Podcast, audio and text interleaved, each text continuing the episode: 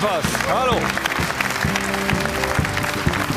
Der zehnte Spieltag in der Diskussion und das heißt natürlich unter anderem Second, Last Second Tor von der Frankfurter Eintracht gegen Leipzig. Ein 1 zu 1. Gefühlt war es für die Eintracht ein Sieg, aber ist es auch für Oliver Glasner ein Sieg gewesen? Wie weit kann er und kriegt er noch Zeit in Frankfurt? Fragezeichen. Das nächste große Fragezeichen, das ist geklärt, nämlich in Wolfsburg. Ja? Da hat es dann äh, Florian Kofeld auf die Trainerbank gebracht und äh, er hat gleich einen 2-0-Sieg eingefahren bei Leverkusen. Und die Leverkusener, für die geht es immer weiter, immer weiter in der Liga bergab. Sie stecken richtig dicke in der Krise. Krise sagte man auch bei Bayern, als sie 0 zu 5 im Pokal verloren, Sie wissen, in der Woche.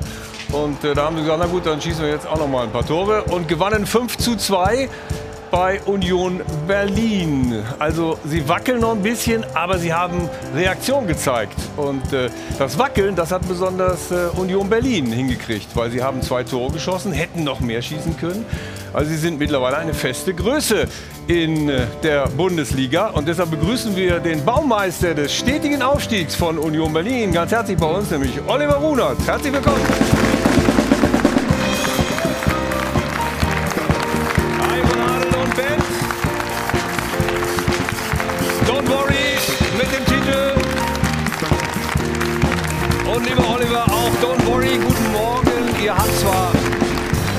Zugegeben, dick verloren, fünf zu Hause kassieren ist nicht schön, vor allem wenn man 21 Mal zu Hause nicht verloren hat. Aber trotzdem, wie fällt dein Fazit aus? Wir vertiefen es nachher noch, aber war es nicht auch ein Spiel, wo mehr drin war für euch? Also wir hätten zumindest mehr Tore schießen können, das ist gar keine Frage. Und wir hätten das Spiel, wenn wir es von Anfang an mutiger angegangen wären, was wir uns eigentlich auch vorgenommen hatten, ähm, sicherlich äh, deutlich, deutlich länger offen gestalten können. Aber es gab so Phasen im Spiel, wo ähm, wir doch die Möglichkeiten hatten, die wir uns vorher erhofft haben. Aber am Ende muss man auch sagen, wenn man äh, fünf zu Hause kassiert, hat man keinen Anspruch auf äh, Punkte. sind zumindest zwei oder drei zu viel. Das 1 zu 3, wollen wir uns kurz noch mal angucken. Äh, auch für euch, äh, für dich noch mal zum, zum Anschauen, weil das gab ja vor der Pause noch mal ein bisschen Hoffnung, dieser Angriff. Ja, definitiv. Und äh, vor allem die Szene danach, zwei Minuten später, wo Becker zum 2-3 einschießt und äh, es wirklich Millimeter Abseitsposition war. Das kurz vor der Halbzeit und äh, dann die Situation nach der Halbzeit. Ich glaube, das wäre noch mal interessant geworden. Da hast du schon darauf hingewiesen, Genau. was wir alles vorhaben heute. So. Unter anderem mit euch und auch mit dem Spiel, was wir natürlich noch mal analysieren wollen. Und zwar nicht nur mit Oliver Runert, sondern mit folgenden Gästen. Der Mann, der im Moment so ein bisschen in der Pausenschleife hängt als Trainer. Herzlich willkommen, Manuel Baum. Wir begrüßen den Sportchef Bild Süd, Jörg Althoff, recht herzlich.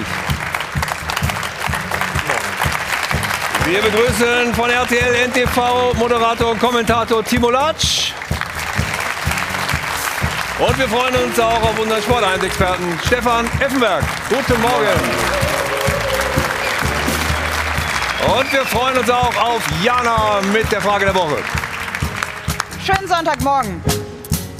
Ja, die Bayern, die haben auf jeden Fall in dieser Woche für Schlagzeilen gesorgt. Und die 5, die hat eine ganz entscheidende Rolle gespielt. Also erst diese 5 zu 0 Klatsche gegen Gladbach im Pokal. Gestern dann dieser 5 zu 2 Sieg gegen Union Berlin in der Bundesliga. Also die Bayern haben eine Reaktion gezeigt. Dennoch, in der Defensive war das noch nicht so ganz Bayern-like. Und deswegen ist auch unsere Frage der Woche nach diesem historischen Debakel und dem ersten Titel, der ja jetzt futsch ist, ist bei den Bayern nach dem Un- Union-Sieg wirklich wieder alles gut. 01379 011 011 ist wie immer unsere Nummer oder Sie stimmen ab auf sport1.de. Vor allen Dingen stimmen Sie kräftig ab. Wir wollen ein gutes Ergebnis, äh, was wir dann auch noch hier besprechen wollen. Zunächst kümmern wir uns aber um die Frankfurter Eintracht. Oliver Glasner ist ja von Wolfsburg, da war er sehr erfolgreich, wie wir wissen, zu den Frankfurtern gegangen. Und da hängt er im Moment so ein bisschen in der Flop-Schleife. Und äh, sein Problem ist, wie viel Zeit bekomme ich noch? Frankfurt bleibt auf dem Fleck. Sebastian Bernsdorf.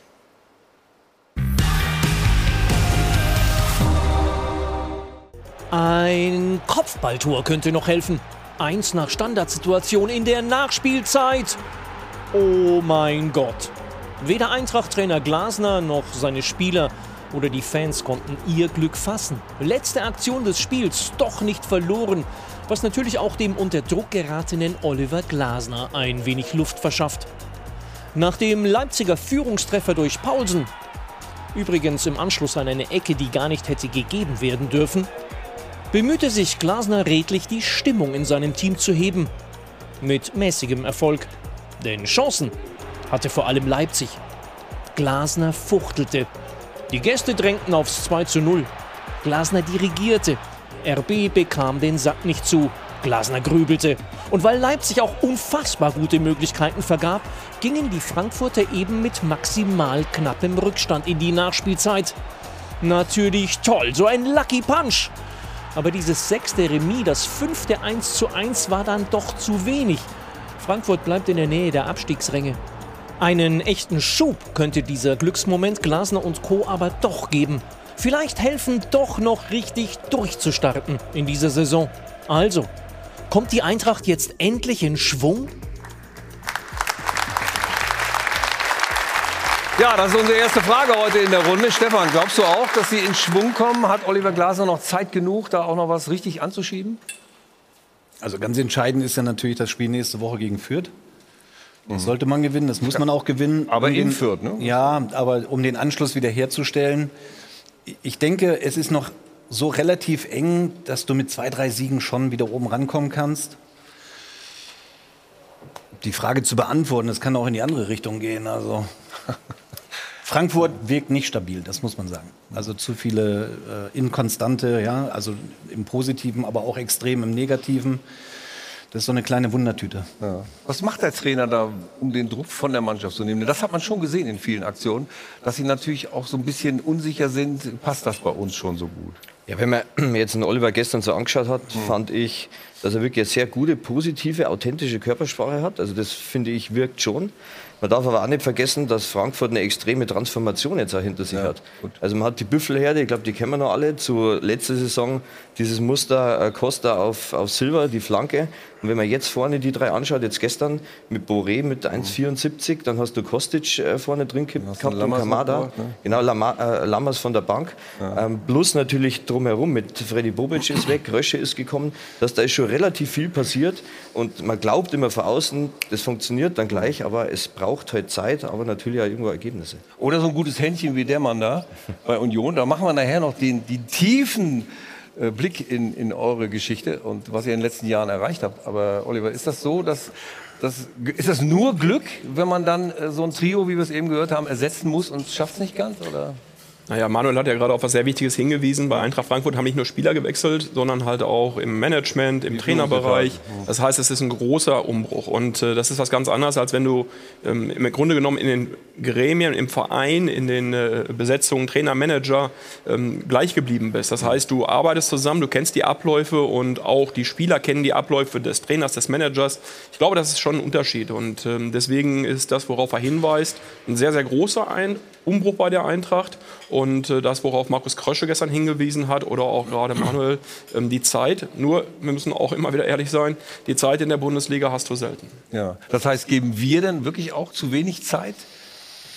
Den Glasners dieser Welt, um es mal so offen auszusprechen, oder den Frankfurtern? Ja, aber wenn ich mir so die ersten Monate anschaue unter ihm, dann stelle ich schon fest, dass die Truppe offenbar so ein Mentalitätsproblem hat, weil es ist ja kaum zu erklären, dass du bei den Bayern gewinnst, dass du geile Euroleague-Abende äh, feierst, aber dann gegen, gegen Bochum oder, oder gegen Bielefeld eben nicht gewinnst. Und wenn du dir Spieler anguckst wie Hinterecker oder auch Kostic äh, äh, mit Abstrichen, wie die über den Platz schleichen, ja, im Vergleich zur letzten Saison, dann ist da irgendein Hebel offenbar nicht umgelegt. Ich glaube, die Frankfurter haben die schlechteste Zweikampfquote in der ganzen Liga. So, und das ist Aufgabe des Trainers. Oder ist der Druck zu dick, zu groß, zu stark, dass man in dieser neuen Konstellation dann auch nicht so darauf reagieren kann in Frankfurt? Der Druck woher? Also ich glaube schon, dass die Frankfurter Führung sich in den Ja, letzten keine Jahren Punkte. schon klar, aber äh, die Frankfurter Führung hat sich ja in den letzten Jahren dadurch ausgezeichnet, also die, Hm. äh, der Vorstand, dass sie halt äh, ja, sehr, sehr kontinuierlich gearbeitet haben. Und ich glaube nicht, dass sie jetzt äh, nach diesem Wechsel, diesem fast totalen Wechsel auf dem Platz, neben dem Platz und eben auch in der sportlichen Führung, dass sie jetzt schon wieder äh, die Reißleine ziehen, also so ähnlich wie sie es in Wolfsburg gemacht haben. Das glaube ich, das äh, wird in Frankfurt nicht passieren. Sehr wohl, wenn die äh, in Fürth nicht gewinnen, Fürth hat in der ganzen Bundesliga-Geschichte noch nie ein Heimspiel gewonnen, ähm, dann äh, verschärft sich natürlich die Situation sportlich, ganz klar. Dann ist der Druck erst richtig da für Oliver Glasner und er hat äh, nach dem Spiel versucht, es zu erklären, wo es im Moment noch so ein bisschen hängt in dieser Situation bei Eintracht. So ehrlich müssen wir sein. Die Geschichte der bisherigen Saison ist, dass wir uns einfach auch schwer tun, klare Torchancen zu kreieren. Ja, da müssen wir äh, weiter dran, dran arbeiten. Wir brauchen hier auch, und das ist auch klar, in Offensive ist eine gewisse Kreativität gefordert. Ja, aber wenn du ähm, auch einen gewissen Druck verspürst, dann ist oft diese Kreativität auch ein Stück weit weg und das ist bei uns so. Aber so ein später Ausgleich kann uns auch dann äh, helfen, diese Selbstvertrauen dann wieder nach und nach aufzubauen.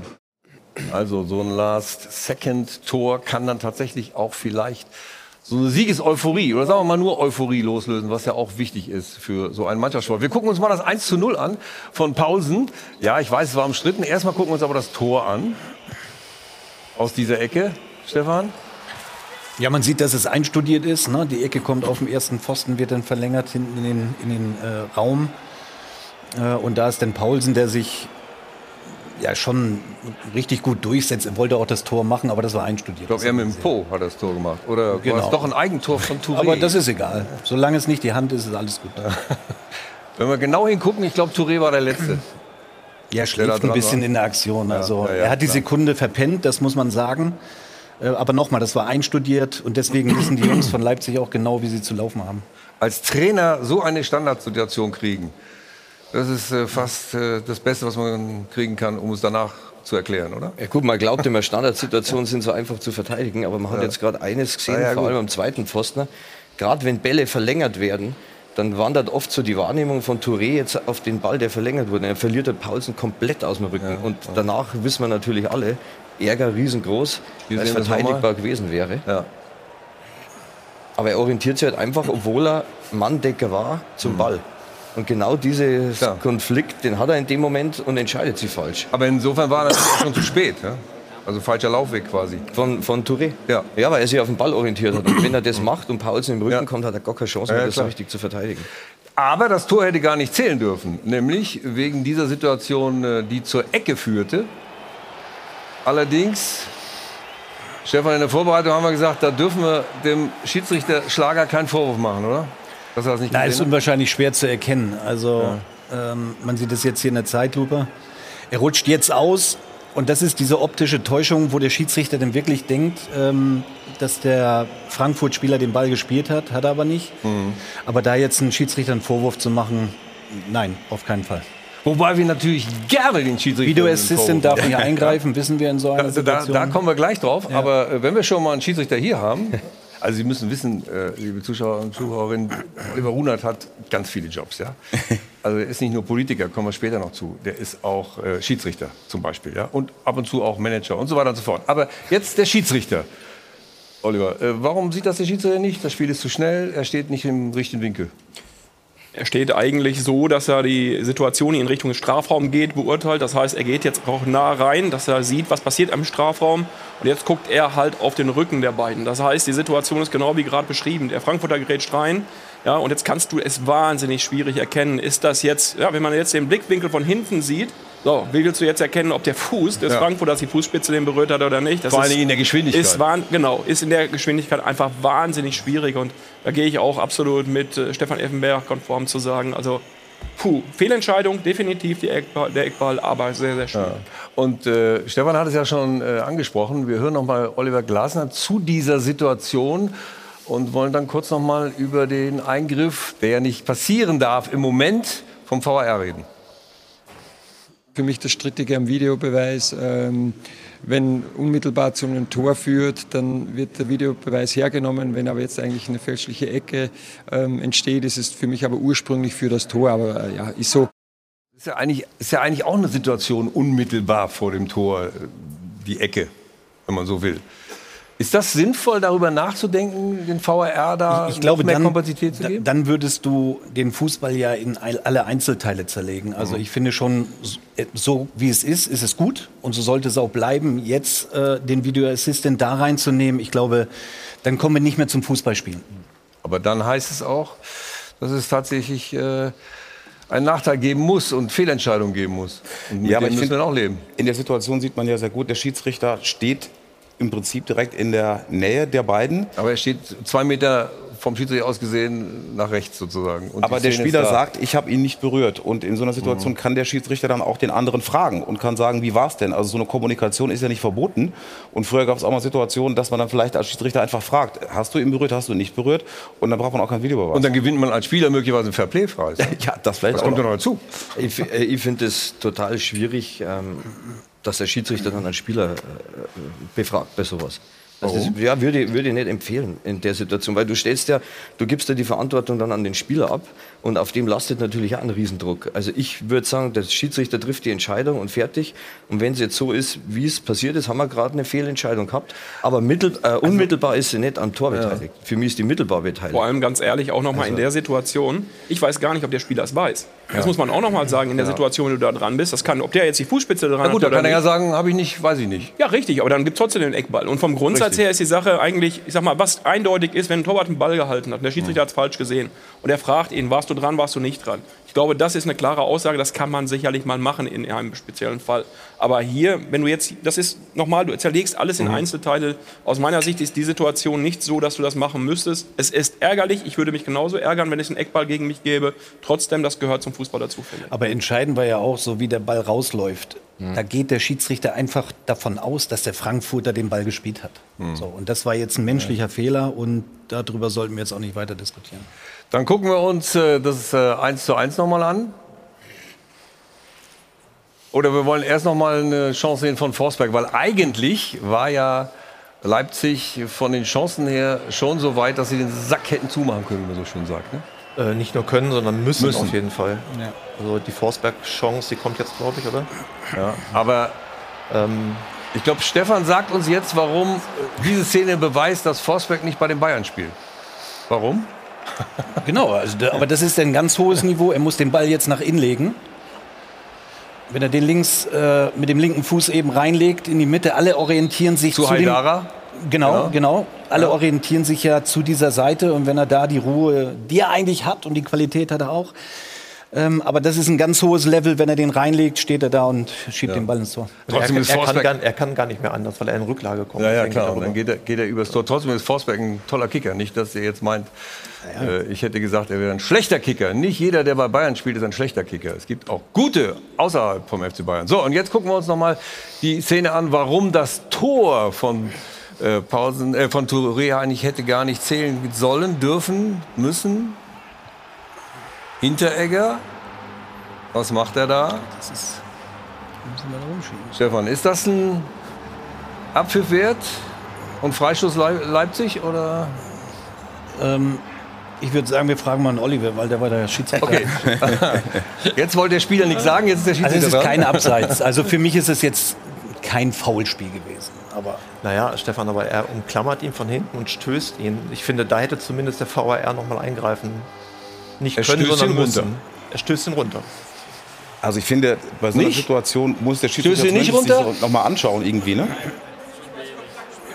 genau, Also- ich, ich finde auch ein bisschen Kontakt muss, kann da sein. Also ähm, Also dann fragen wir mal die Zuschauer hier bei uns. ähm, jetzt Beifall klatschen, wenn es Freischuss hätte geben sollen. Und andersrum, kein Freistoß, laufen lassen. Okay. Äh, vielleicht vielleicht wäre das auch mal eine Idee, ja? Dass der Schiedsrichter gar nicht zum VAR läuft, sondern fragt kurz das Publikum da. Die, ist, die sind alle wieder da. Und, na gut, das ist mit dem Heimpublikum ein bisschen doof. Frankfurt hätten viele zu. geklatscht. In Frankfurt hätten viele zugestimmt. Ein Freistoß. Ja. Das glaube ich, die, die hätten mit Sicherheit zugestimmt. Aber ähm, nochmal die grundsätzliche Einschätzung. Ähm, ist das jetzt ein gefühlter Sieg für Frankfurt? Ich weiß nicht, ich tue mich ein bisschen schwer damit. Äh, Die haben das Spiel, hätten es normalerweise klar verlieren müssen und hätten sehr, sehr glücklich ein Unentschieden. Äh, Das mögen sie so wahrnehmen. Hm. Die Leipziger haben es äh, gestern als klare Niederlage für sich selber oder als gefühlte klare Niederlage gewertet. Das kann man auch verstehen bei den Chancen. Selbstverständlich. Ähm, äh, gut, die Frankfurter, die müssen jetzt halt sehen, dass sie langsam die Kurve bekommen. Das ist genau das Problem. Und äh, Fürth ist ja eine gute Gelegenheit. Gefühlter Sieg, ja, von mir aus, wenn sie es so wahrnehmen Hm. möchten. Aber ich habe da noch keinen Durchbruch zu besseren Zeiten gesehen. Aber jetzt, also wir haben für diesen Spieltag sowieso so zwei, drei Szenen gehabt, wo man viel schmunzeln kann. Aber das hier Das ist eine Szene der, der Woche sozusagen, die nämlich jetzt Jana für uns hat. Die Szene der Woche wird Ihnen präsentiert von LEDVANCE. Smartes Licht für zu Hause. Ja, das stimmt allerdings. Wir bleiben noch kurz beim Spiel Frankfurt gegen Leipzig. Und ich kann Ihnen verraten, unser Leiter der Sendung hatte selten so viel Spaß bei der Auswahl der Szene der Woche wie bei dieser Szene. Also gelb für Christian Hase, Leiter der medizinischen Abteilung und leitender Physiotherapeut der Eintracht, sieht gelb, weil er zu viel gemeckert hat gegenüber dem vierten Offiziellen. Das hat natürlich auch im Netz für Diskussionen gesorgt. Er könnte auch Attila gelb geben, wegen des provozierenden Flügelschlags, sagt ein Frankfurter Fan. Fan und auch die Eintracht selbst hat sich ein bisschen gewundert. Gelbe Karte für unser Punkt, Punkt, Punkt medizinischen Betreuer? Fragezeichen. Ich kann Ihnen aber sagen, ganz so ungewöhnlich ist das gar nicht. Es gab in dieser Saison tatsächlich schon 27 gelbe Karten in der ersten und zweiten Bundesliga. Eine davon unter anderem auch für den Mannschaftsarzt von Hansa Rostock. Und eine rote Karte war auch schon mit dabei, und zwar für den Torwarttrainer von Sandhausen. An der Stelle jetzt aber ein kleiner Trost für Christian Haser. Es war seine erste gelbe Karte. Das heißt, drei hat er noch, bis er gesperrt wird. Jetzt aber Spaß beiseite. Manuel kennt das Ganze auch. Auch hier haben wir noch mal eine Szene für dich rausgesucht aus der letzten Saison, siebter Spieltag, Schalke gegen Mainz. Hm, das hat dem Schiedsrichter dann auch nicht so ganz gepasst. Auch dafür gab es Gelb. Übrigens im gleichen Spiel gab es auch für den Assistenztrainer Gelb. Und wenn Manuel schon mal hier ist, können wir ja mal fragen, ob er sich daran erinnert, was er denn da gesagt hat. Die Szene der Woche wurde Ihnen präsentiert von LEDVANCE. Smartes Licht für zu Hause. Was hast du gesagt? Ich weiß es gar nicht mehr. Ach komm, nein, wirklich. Nein. Nein, wie, wie, der, wie der Spieler eben. Ne? Nee, also ich, ich, bin mir ziemlich sicher, es war etwas Kumuliertes. Also es waren mehrere Sachen. Weil ich kann mich nur an die Spiel erinnern, das war in Mainz. Mhm. Ähm, und da hatten wir zwei Situationen, wo Ach, das Spiel weiß ich noch. das Spiel weiß ich noch ja. und ich weiß ja genau warum. Aus meiner Sicht äh, war es total gerechtfertigt, da mal was zu sagen. Ja. Es ging um zwei ähm, Videoassistenzentscheidungen, wo man auch danach festgestellt hat, okay, die sind total gegen uns, gegen Schalke gelaufen. Und in dem Moment musste ich halt einfach mal mit Patrick äh, ja äh, kommunizieren. Aber wir haben. Also mit Patrick Ittrich, das war der Schiedsrichter äh, genau. in dem Spiel, da erwischte natürlich auch einen der das ertragen kann. Es gibt andere, die haben wir hier schon in der Diskussion gehabt, die sind da sehr rigoros und sagen dann, ah, du hast da was gesagt, äh, guck mal richtig hin, du Blinder. Und schon. Äh, ja, das ist natürlich schon knackig, wenn ich, wenn ich sowas dann. Äh, ja, sowas hast du doch gesagt, mit nein, nein, nein, so wie du guckst, nein, da, bin ich mir ziemlich also sicher. Also das eine ist ja, was man vielleicht denkt und das andere, was man dann tatsächlich sagt. Und es wird ja Gott sei Dank das bewertet, was man sagt und nicht, was man denkt.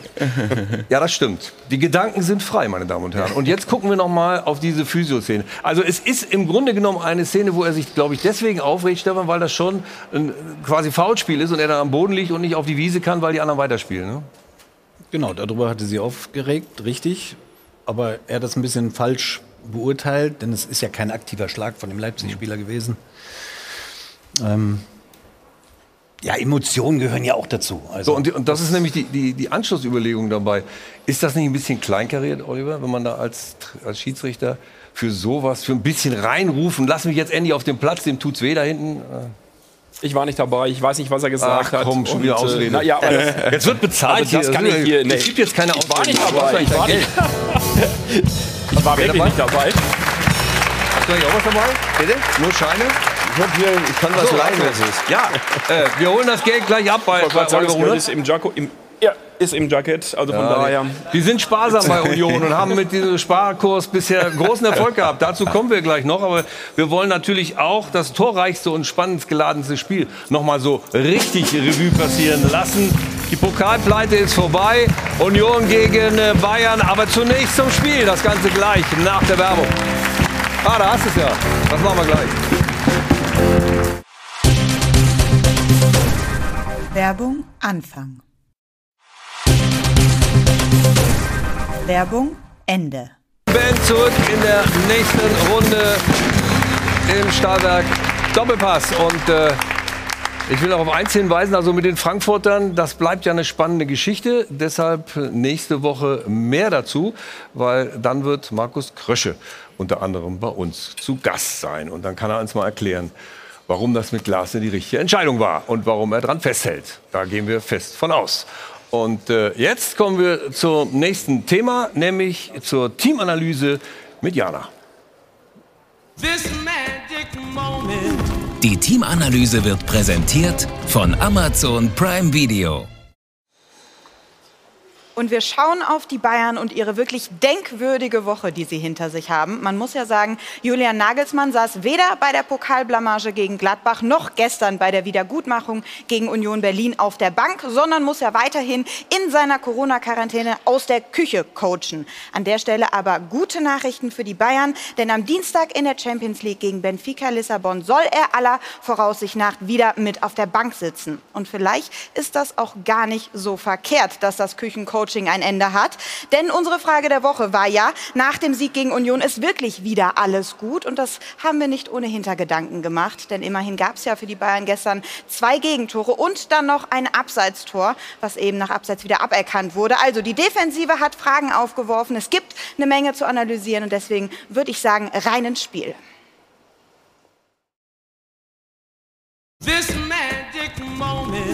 Die Teamanalyse wurde präsentiert von Amazon Prime Video. Das torreichste Spiel, das soll uns jetzt äh, wirklich äh, unter dem Aspekt sportlich erstmal beschäftigen. Und äh, es ging gleich heiß her. Wir schauen uns gleich die erste Szene an, die dann zum Elfmeter für den FC Bayern führte. Jörg, Elfmeter ja oder nein? Berechtigt?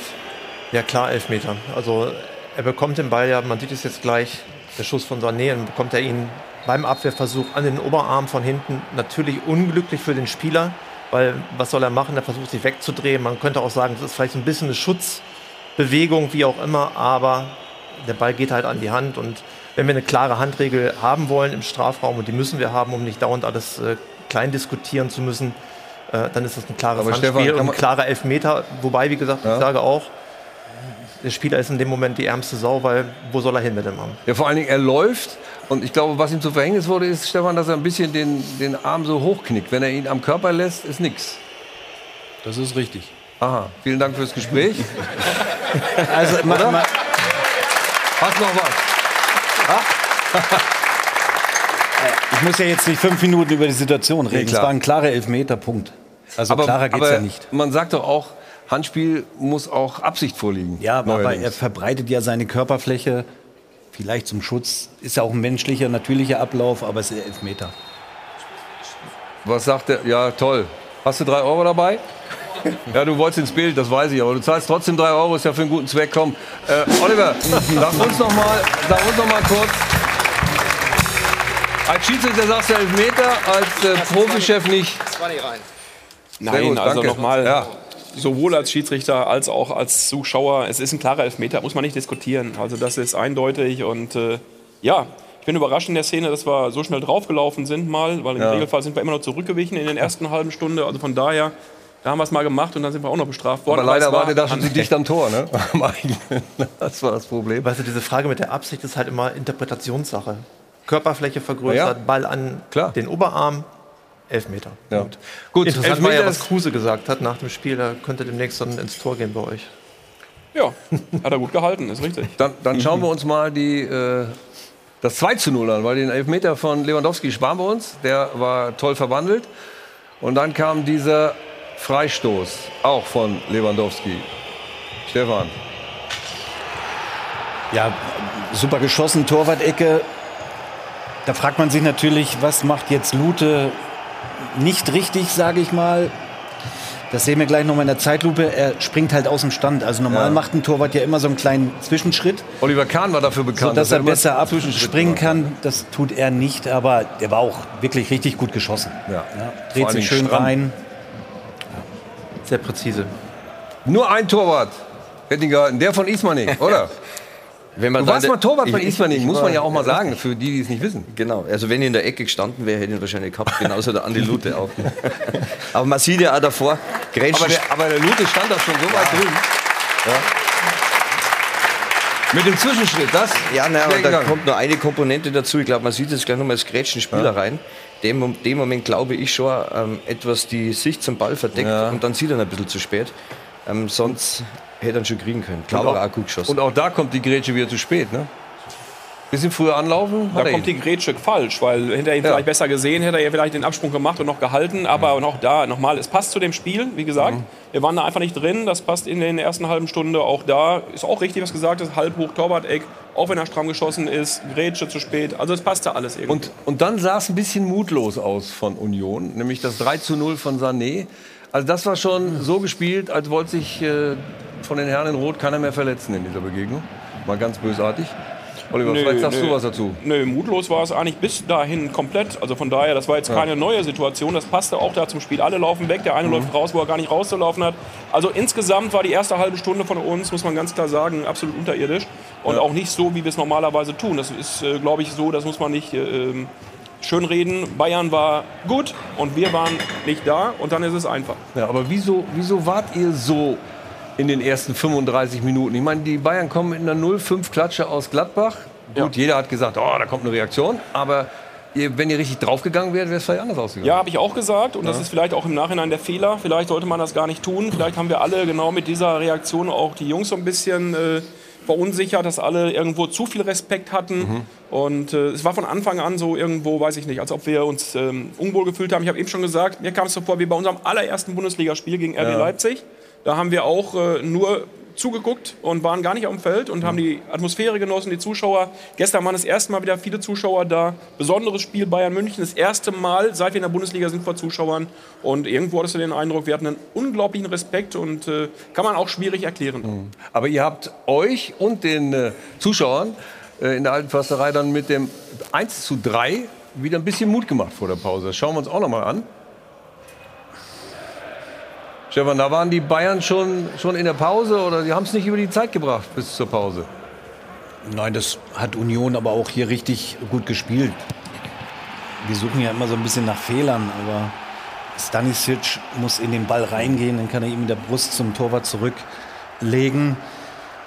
Aber durch hier. diese Aktion kam Union wieder und, und das darf eigentlich bei München nicht passieren. Wenn du 3-0 führst zur 35 Minute, musst du die letzten 10 Minuten halt ähm, runterspielen. Ja, runterspielen meine ich einfach nur die Spielkontrolle zu haben. Die hatten sie ja bis dahin.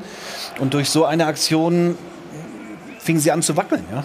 Ja, und das, das hat man auch gemerkt, dass die Bayern da plötzlich so schnell wieder wackelig wurden, obwohl es ja 1 zu 3 war ja kein Anschlusstreffer. Ja, und ähm, vor allem dann bis zum 4-1, das ja dann äh, irgendwann mal gefallen ist, fand ich, war Union besser und hätte durchaus nur die Möglichkeit gehabt, ähm, da ranzukommen an Ja, die Bayern. ja. Weil gerade so ein Tor auch vor der Pause und auch das, obwohl ähm, Abseits jetzt ist, ist wirklich ein emotionaler Push.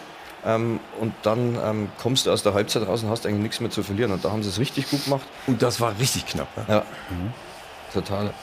Oliver, du hast es natürlich gesehen im Stadion, ne, dass es abseits war. Nee, habe ich nicht. Und äh, ich muss auch ganz ehrlich sagen, ich habe spontan gesagt, ist es nicht, weil die Kreuzbewegung da ist. Ja. Und dann hast du es hinterher gesehen, es ist ja wirklich, wirklich sehr, sehr, sehr knapp. Aber wie schon gesagt, wenn das 3-2 da gefallen wäre, ähm, ist zwar hypothetisch, aber ich glaube, dann aus der Halbzeit heraus ähm, wäre noch mal was gegangen. Und das ist eigentlich schon ungewöhnlich, weil die Mannschaft dann auch, und wir haben es gerade beim 3-1 gesehen, da sind wir dann das erste Mal auch fußballerisch äh, ins Spiel gekommen, haben dann den Ball laufen lassen, haben auch mal selbst was kreiert, wo es schon verloren war eigentlich. Und haben dann irgendwo das gespielt, was wir auch tun und, oder können. Und das haben die Jungs dann top gemacht. Und Ja, und vor das allen Dingen- angesprochen, auch nach der Pause, waren dann ja wirklich neuer Held, ein Klasse von Becker, waren gute Den, Möglichkeiten. den, haben wir gerade, den haben wir da gerade gesehen. Oder sehen wir jetzt? nee, den Äh, nicht.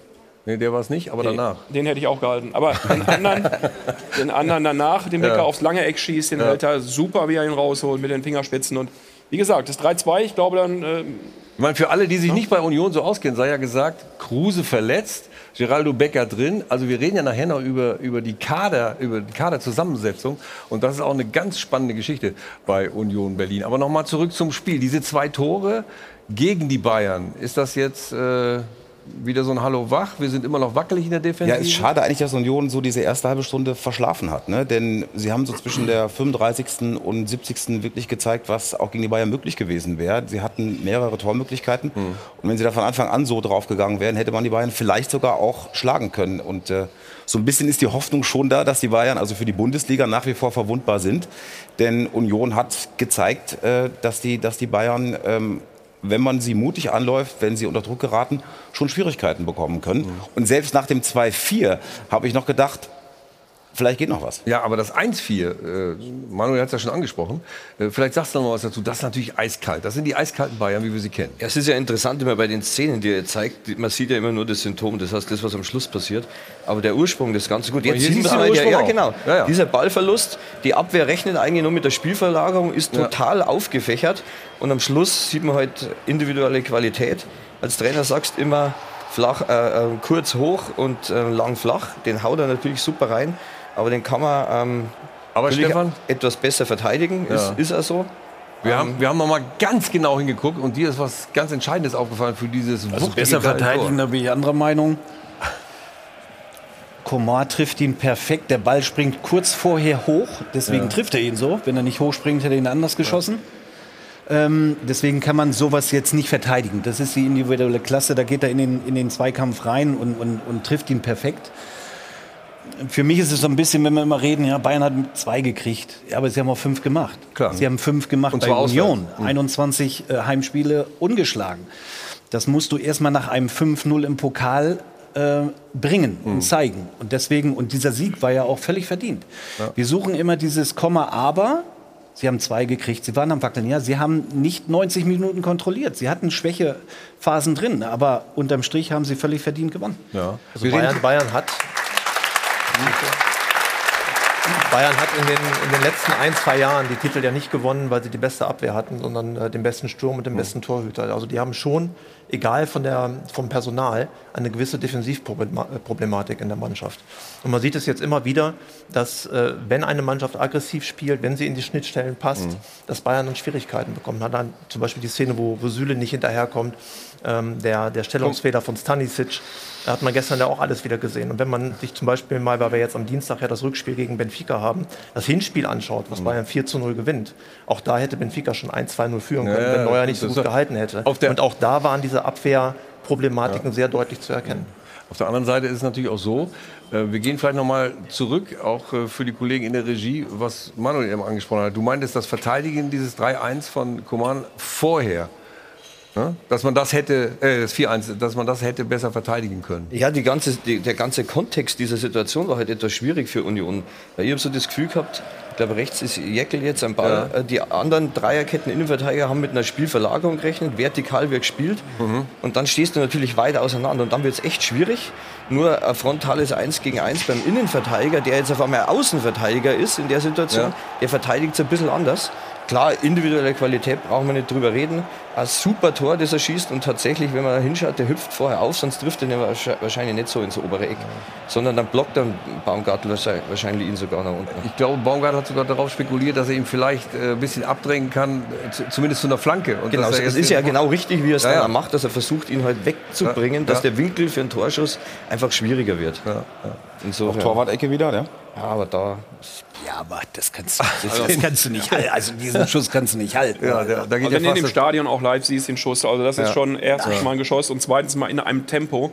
Und das ist auch wieder Bayern München und deswegen äh, muss man auch mal sagen, das zu verteidigen, wenn die mit diesem Tempo kommen, das ist einfach fast für uns gar nicht möglich. Du willst ihn auch trotzdem- vorher nicht stellen, weil du weißt, die Gefahr des Foulspiels ist natürlich immer gegeben bei Komar und ins Laufduell willst du auch nicht, also verzögerst du ja eher und, und der trifft ihn einfach perfekt. Das, das, den kannst du nicht halten. Ja, klar. Und trotzdem kamt ihr zurück. Das 2 zu 4 wollen wir nicht unterschlagen.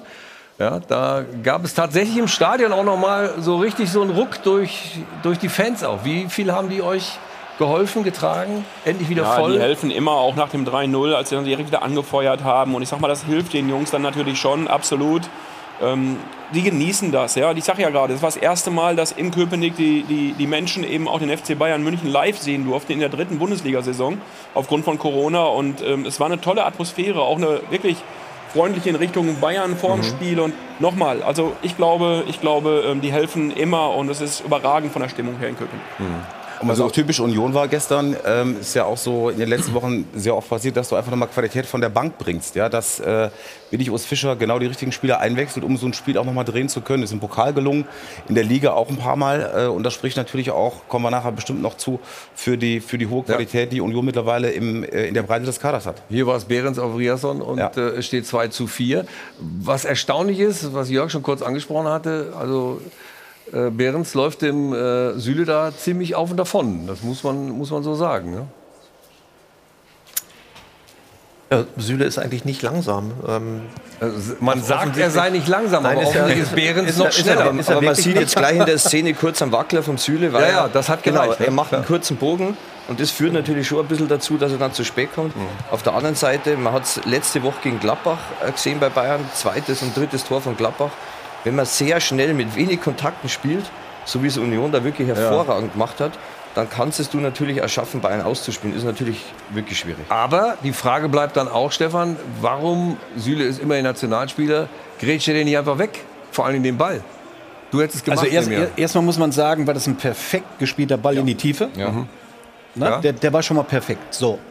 Und dann, dann hat natürlich hat Süle das Problem, weil er geht ja sofort mit dem Ball in den Strafraum rein. Mhm. Da ist die Gefahr immer gegeben. Ja, ne, wenn du, wenn du nicht sauber bist, dass du dann Elfmeter verschuldest. Ich würde jetzt Süle hier keinen Vorwurf machen. Die einzige Möglichkeit, die er eventuell gehabt hätte, mhm. ist auf den Boden zu gehen und zu versuchen, den Ball zu blocken, nur zu blocken. Mhm. Aber die Gefahr ist dann immer da, dass du Elfmeter kriegst. Und das hat er ja. auf sich genommen, dass er eben nicht in den Zweikampf gegangen ist. Und es steht ja noch. Aber das hat Union auch gut auch, ne? gespielt, das muss man auch mal sagen. Ja, super. Ja. Auf der anderen Seite, ihr habt jetzt gegen die beiden Großen, Dortmund und Bayern, habt ihr verloren in dieser Saison. Das werden wir überleben. Von daher, ja, das haben wir in der Tat. Das glaube ich. Sag, mal, ich sag mal, es ist ja am Ende so, du musst dich ja auf das fokussieren, was am Ende auch zählt. Und, und äh, ja, wir haben letztes Jahr zweimal auch gegen Bayern München äh, unentschieden spielen dürfen und das ist äh, großartig, aber du musst trotzdem deine, deine anderen Spiele halt auch äh, fokussiert angehen. Und ich sag mal, wir haben gerade noch lange über Eintracht Frankfurt gesprochen. Die haben vier Punkte aus den Spielen gegen Leipzig und Bayern. Ja. ja ähm, da habe ich lieber 16 wie jetzt und habe dann gegen die ja. Bayern mal verloren. Also von daher, ich sag mal, alles okay. Trotzdem bist du am Spieltag oder am Tag nach dem Spiel immer enttäuscht. Wenn du so eine erste Halbzeit spielst, wie mhm. wir es getan haben, ja, und trotzdem, da gibt es nichts zu diskutieren. Ja, wenn wir gegen Bayern München verlieren, äh, in der ersten Liga spielen gegen Klar. Bayern München, ist das toll. Aber Thomas Müller wollen wir nicht unterschlagen, weil er hat sich auch noch mal nach dem Spiel dazu geäußert, dass er natürlich mit sich und seiner Weltklasseleistung, wie ich fand, äh, zufrieden war und äh, dass er auch Respekt dem Gegner zollt. Natürlich hat man die äh, Situation auch gespürt in der Mannschaft. Der Druck war da. Ähm, aber da zeigt sich dann eben auch, ähm, aus welchem Holz man geschnitzt ist. Man weiß vorher nie genau, wie es ausgeht. Und dementsprechend war ich schon äh, ja, froh, dass wir diese, vor allem in, der, in den ersten 35 Minuten, haben wir echt eine Top-Leistung hingelegt ja, dann, dann hat Union einfach das gemacht, was sie auszeichnet, nicht aufgesteckt, äh, lange Bälle, zweiter Ball. Sie haben ja auch äh, wirklich Stärken in ihrem Spiel, die sie auch einzigartig macht und äh, die sie auch in der Position in der Liga halten lässt. Und dementsprechend hat man auch immer mal wieder ein bisschen Probleme. Aber aufs ganze Spiel gesehen hat man immer die passende Antwort und, glaube ich, auch hochverdient gewonnen. Und diese Spielstärken, äh, die hat natürlich ein Mann ganz besonders auch zu verantworten, der den Kader zusammenstellt, nämlich äh, Oliver Runert. Da kommen wir gleich zu ausführlich zu dieser unfassbar spannenden Geschichte in dieser Liga der letzten Jahre, nämlich Union Berlin. Was haben die hingekriegt? Und wo führt das noch hin? Das ist ja auch die große Frage. Und wir müssen natürlich noch mal auf die Bayern auch zurückschucken, was den Pokal angeht. So ganz sind die Bayern noch nicht durch. Das Ganze gleich nach der Werbung. Und Sie nutzen jetzt Ihre Chance, um 100.000 Euro zu gewinnen. Also hopp, hopp, bis gleich. Werbung Anfang. Werbung Ende.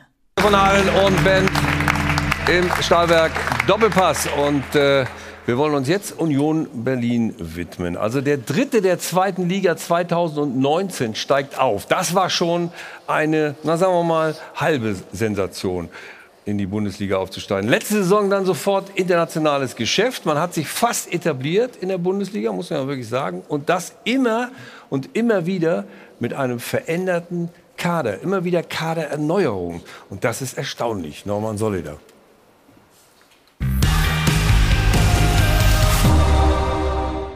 Im dritten Bundesliga-Jahr steht fest, Eisern Union ist keine Laufkundschaft, keine graue Maus und schon gar kein potenzieller Abstiegskandidat. Im Gegenteil. Union ist und bleibt der Hauptstadtklub Nummer 1. Jedes Jahr eine Steigerung, jedes Jahr eine Entwicklung. Aufstieg 2019, Platz 11 2020, Platz 7 2021 und jetzt nach knapp einem Drittel der Saison nur ein Punkt hinter der Champions League. Union hat offensichtlich einen gut funktionierenden Plan. Oliver Runert sagt dazu, never change a winning way. Und der Winning Way bedeutet jedes Jahr umfassende Kaderumbauten. Mehr als ein Dutzend Neuzugänge, mehr als ein Dutzend Abgänge. Union erfindet sich jede Saison neu. Das Besondere daran, Union funktioniert auch jede Saison aufs Neue.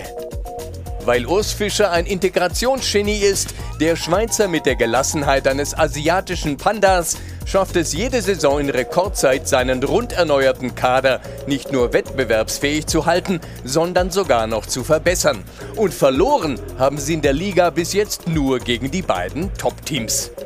Wir fassen zusammen, ein Manager, der bei Transfers kaum daneben greift, ein Trainer, der unaufgeregt das volle Potenzial ausschöpft und ein Kader mit Biss und Perspektive. Union ist alles zuzutrauen, auch die Champions League.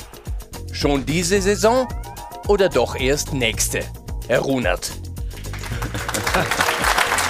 Ja, zugeben, etwas überspitzt, aber haben wir irgendwas vergessen? Muss doch so weitergehen. Also vor lauter Schock kann ich gar nicht sprechen, muss ich ganz ehrlich sagen. Von daher, ähm, nein, also äh, Puh, ich muss mich jetzt erst erholen nach dem Bericht, von daher. Okay, äh, dann, fangen wir, dann fangen wir mal anders an. Ähm, du bist ja auch als Politiker unterwegs. Äh, in Iserlohn wärst du beinahe sogar Bürgermeister geworden, hast dich zumindest zur Wahl gestellt. Ja? So viel, so viel äh, wissen wir zumindest. Und viel entscheidender ist, ähm, ich möchte gerne einen Slogan dir anbieten. Also nehmen wir mal an, Union wäre eine Partei. Ja? Dann biete ich den Slogan an, Fortschritt durch kontinuierlichen Umbruch.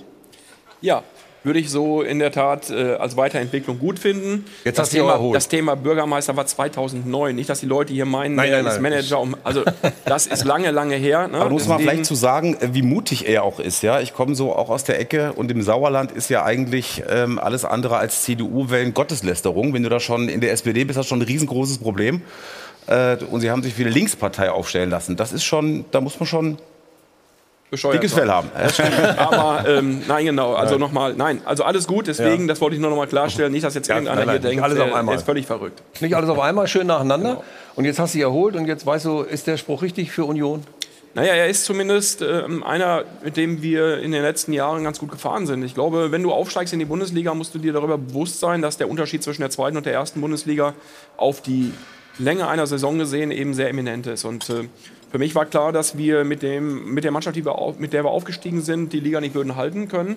Und das war auch für den Trainer klar. Und wir haben uns ähm, insgesamt dazu entschieden, ähm, die Mannschaft dahingehend zu entwickeln, dass wir gesagt haben, wir brauchen auch Spieler in diesen Reihen, die eben schon die erste Bundesliga kennen, die den anderen auch darauf wieder auf das Niveau helfen.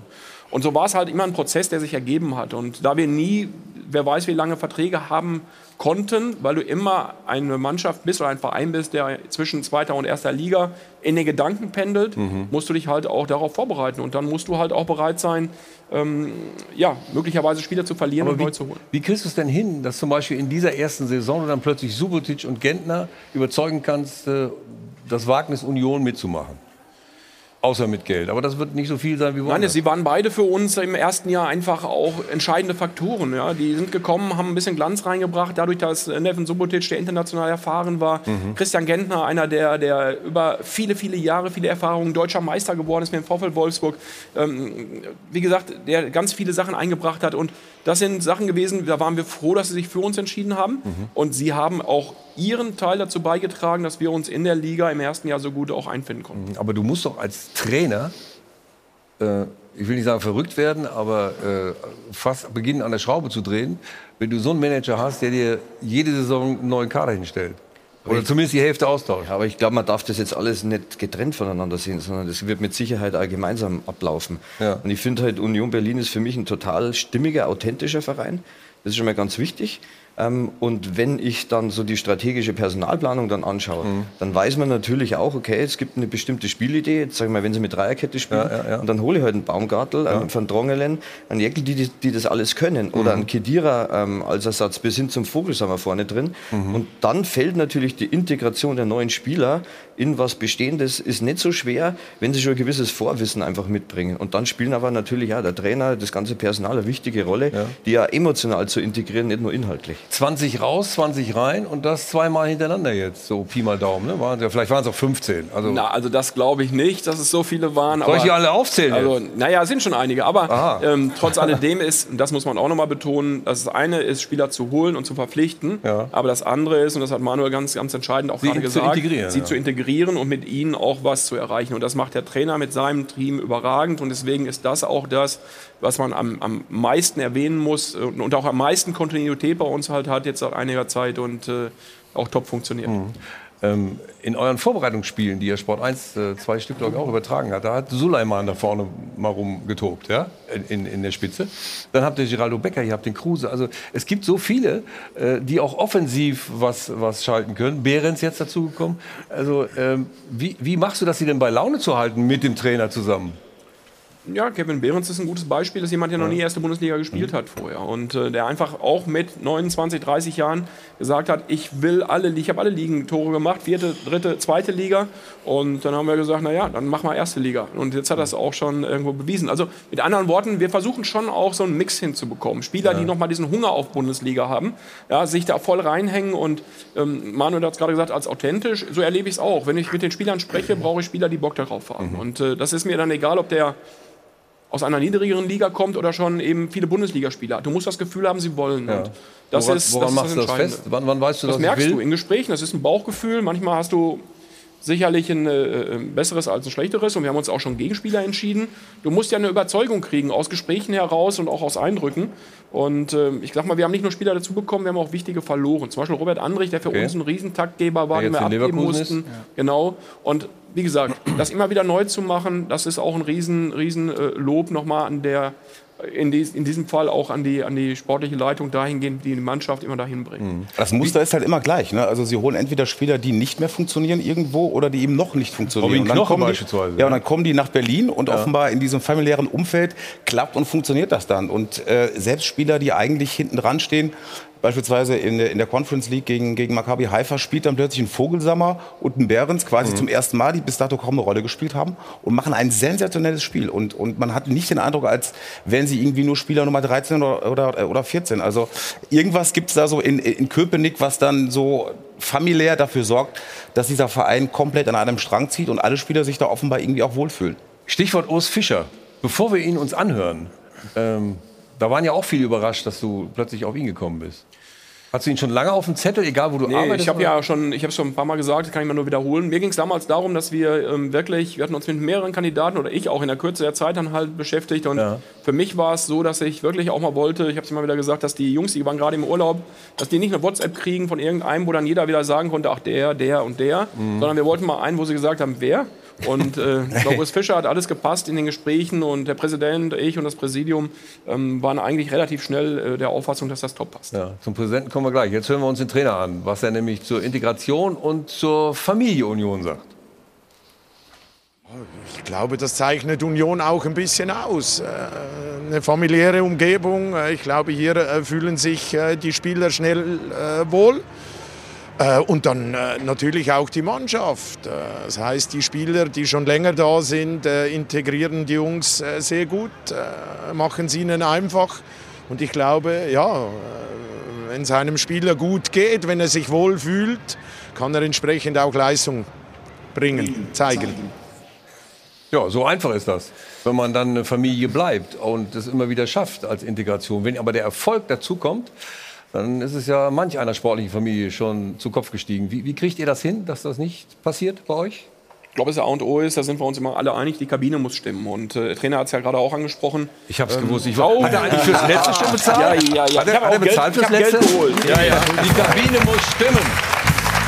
Was heißt das? Was heißt das eigentlich auf Deutsch? Dass die, dass die Hierarchie stimmt oder das, was heißt das? Die Kabine Naja, muss dass die stimmen? Jungs sich äh, gegenseitig auch, dass die Jungs sich gegenseitig auch wirklich, ähm, sag mal, pushen, Mhm. aber auch reglementieren und äh, dass man auch weiß, auch eine gewisse Hierarchie gehört dazu, selbstverständlich. Auch das ist wichtig im, im Rahmen von äh, einer funktionierenden Mannschaft. Ja. Ja, und ich sag mal, ich kann nicht Ansprüche stellen oder da denjenigen, derjenige sein, der im Grunde äh, den Takt vorgeben will, Mhm. wenn ich das Ganze noch nicht erlebt habe. Und wie gesagt, all diese Sachen zeichnen, glaube ich, aus meiner Sicht Fußballmannschaften aus und da versuchen wir das hinzubekommen. Aber was doch dann ich mir zumindest schwierig vorstelle, Stefan, du als ehemaliger Spieler, da kommt dann jede Saison, ich sage es nochmal, die Hälfte des Kaders neu.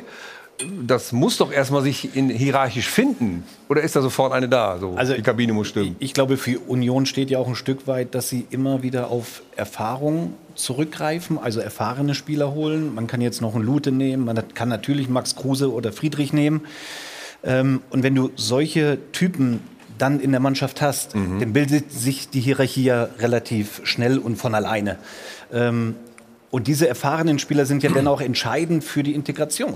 Also ein 18-Jähriger oder ein 20-Jähriger, der ist jetzt nicht für eine Integration verantwortlich, sondern das sind dann die erfahrenen Spieler.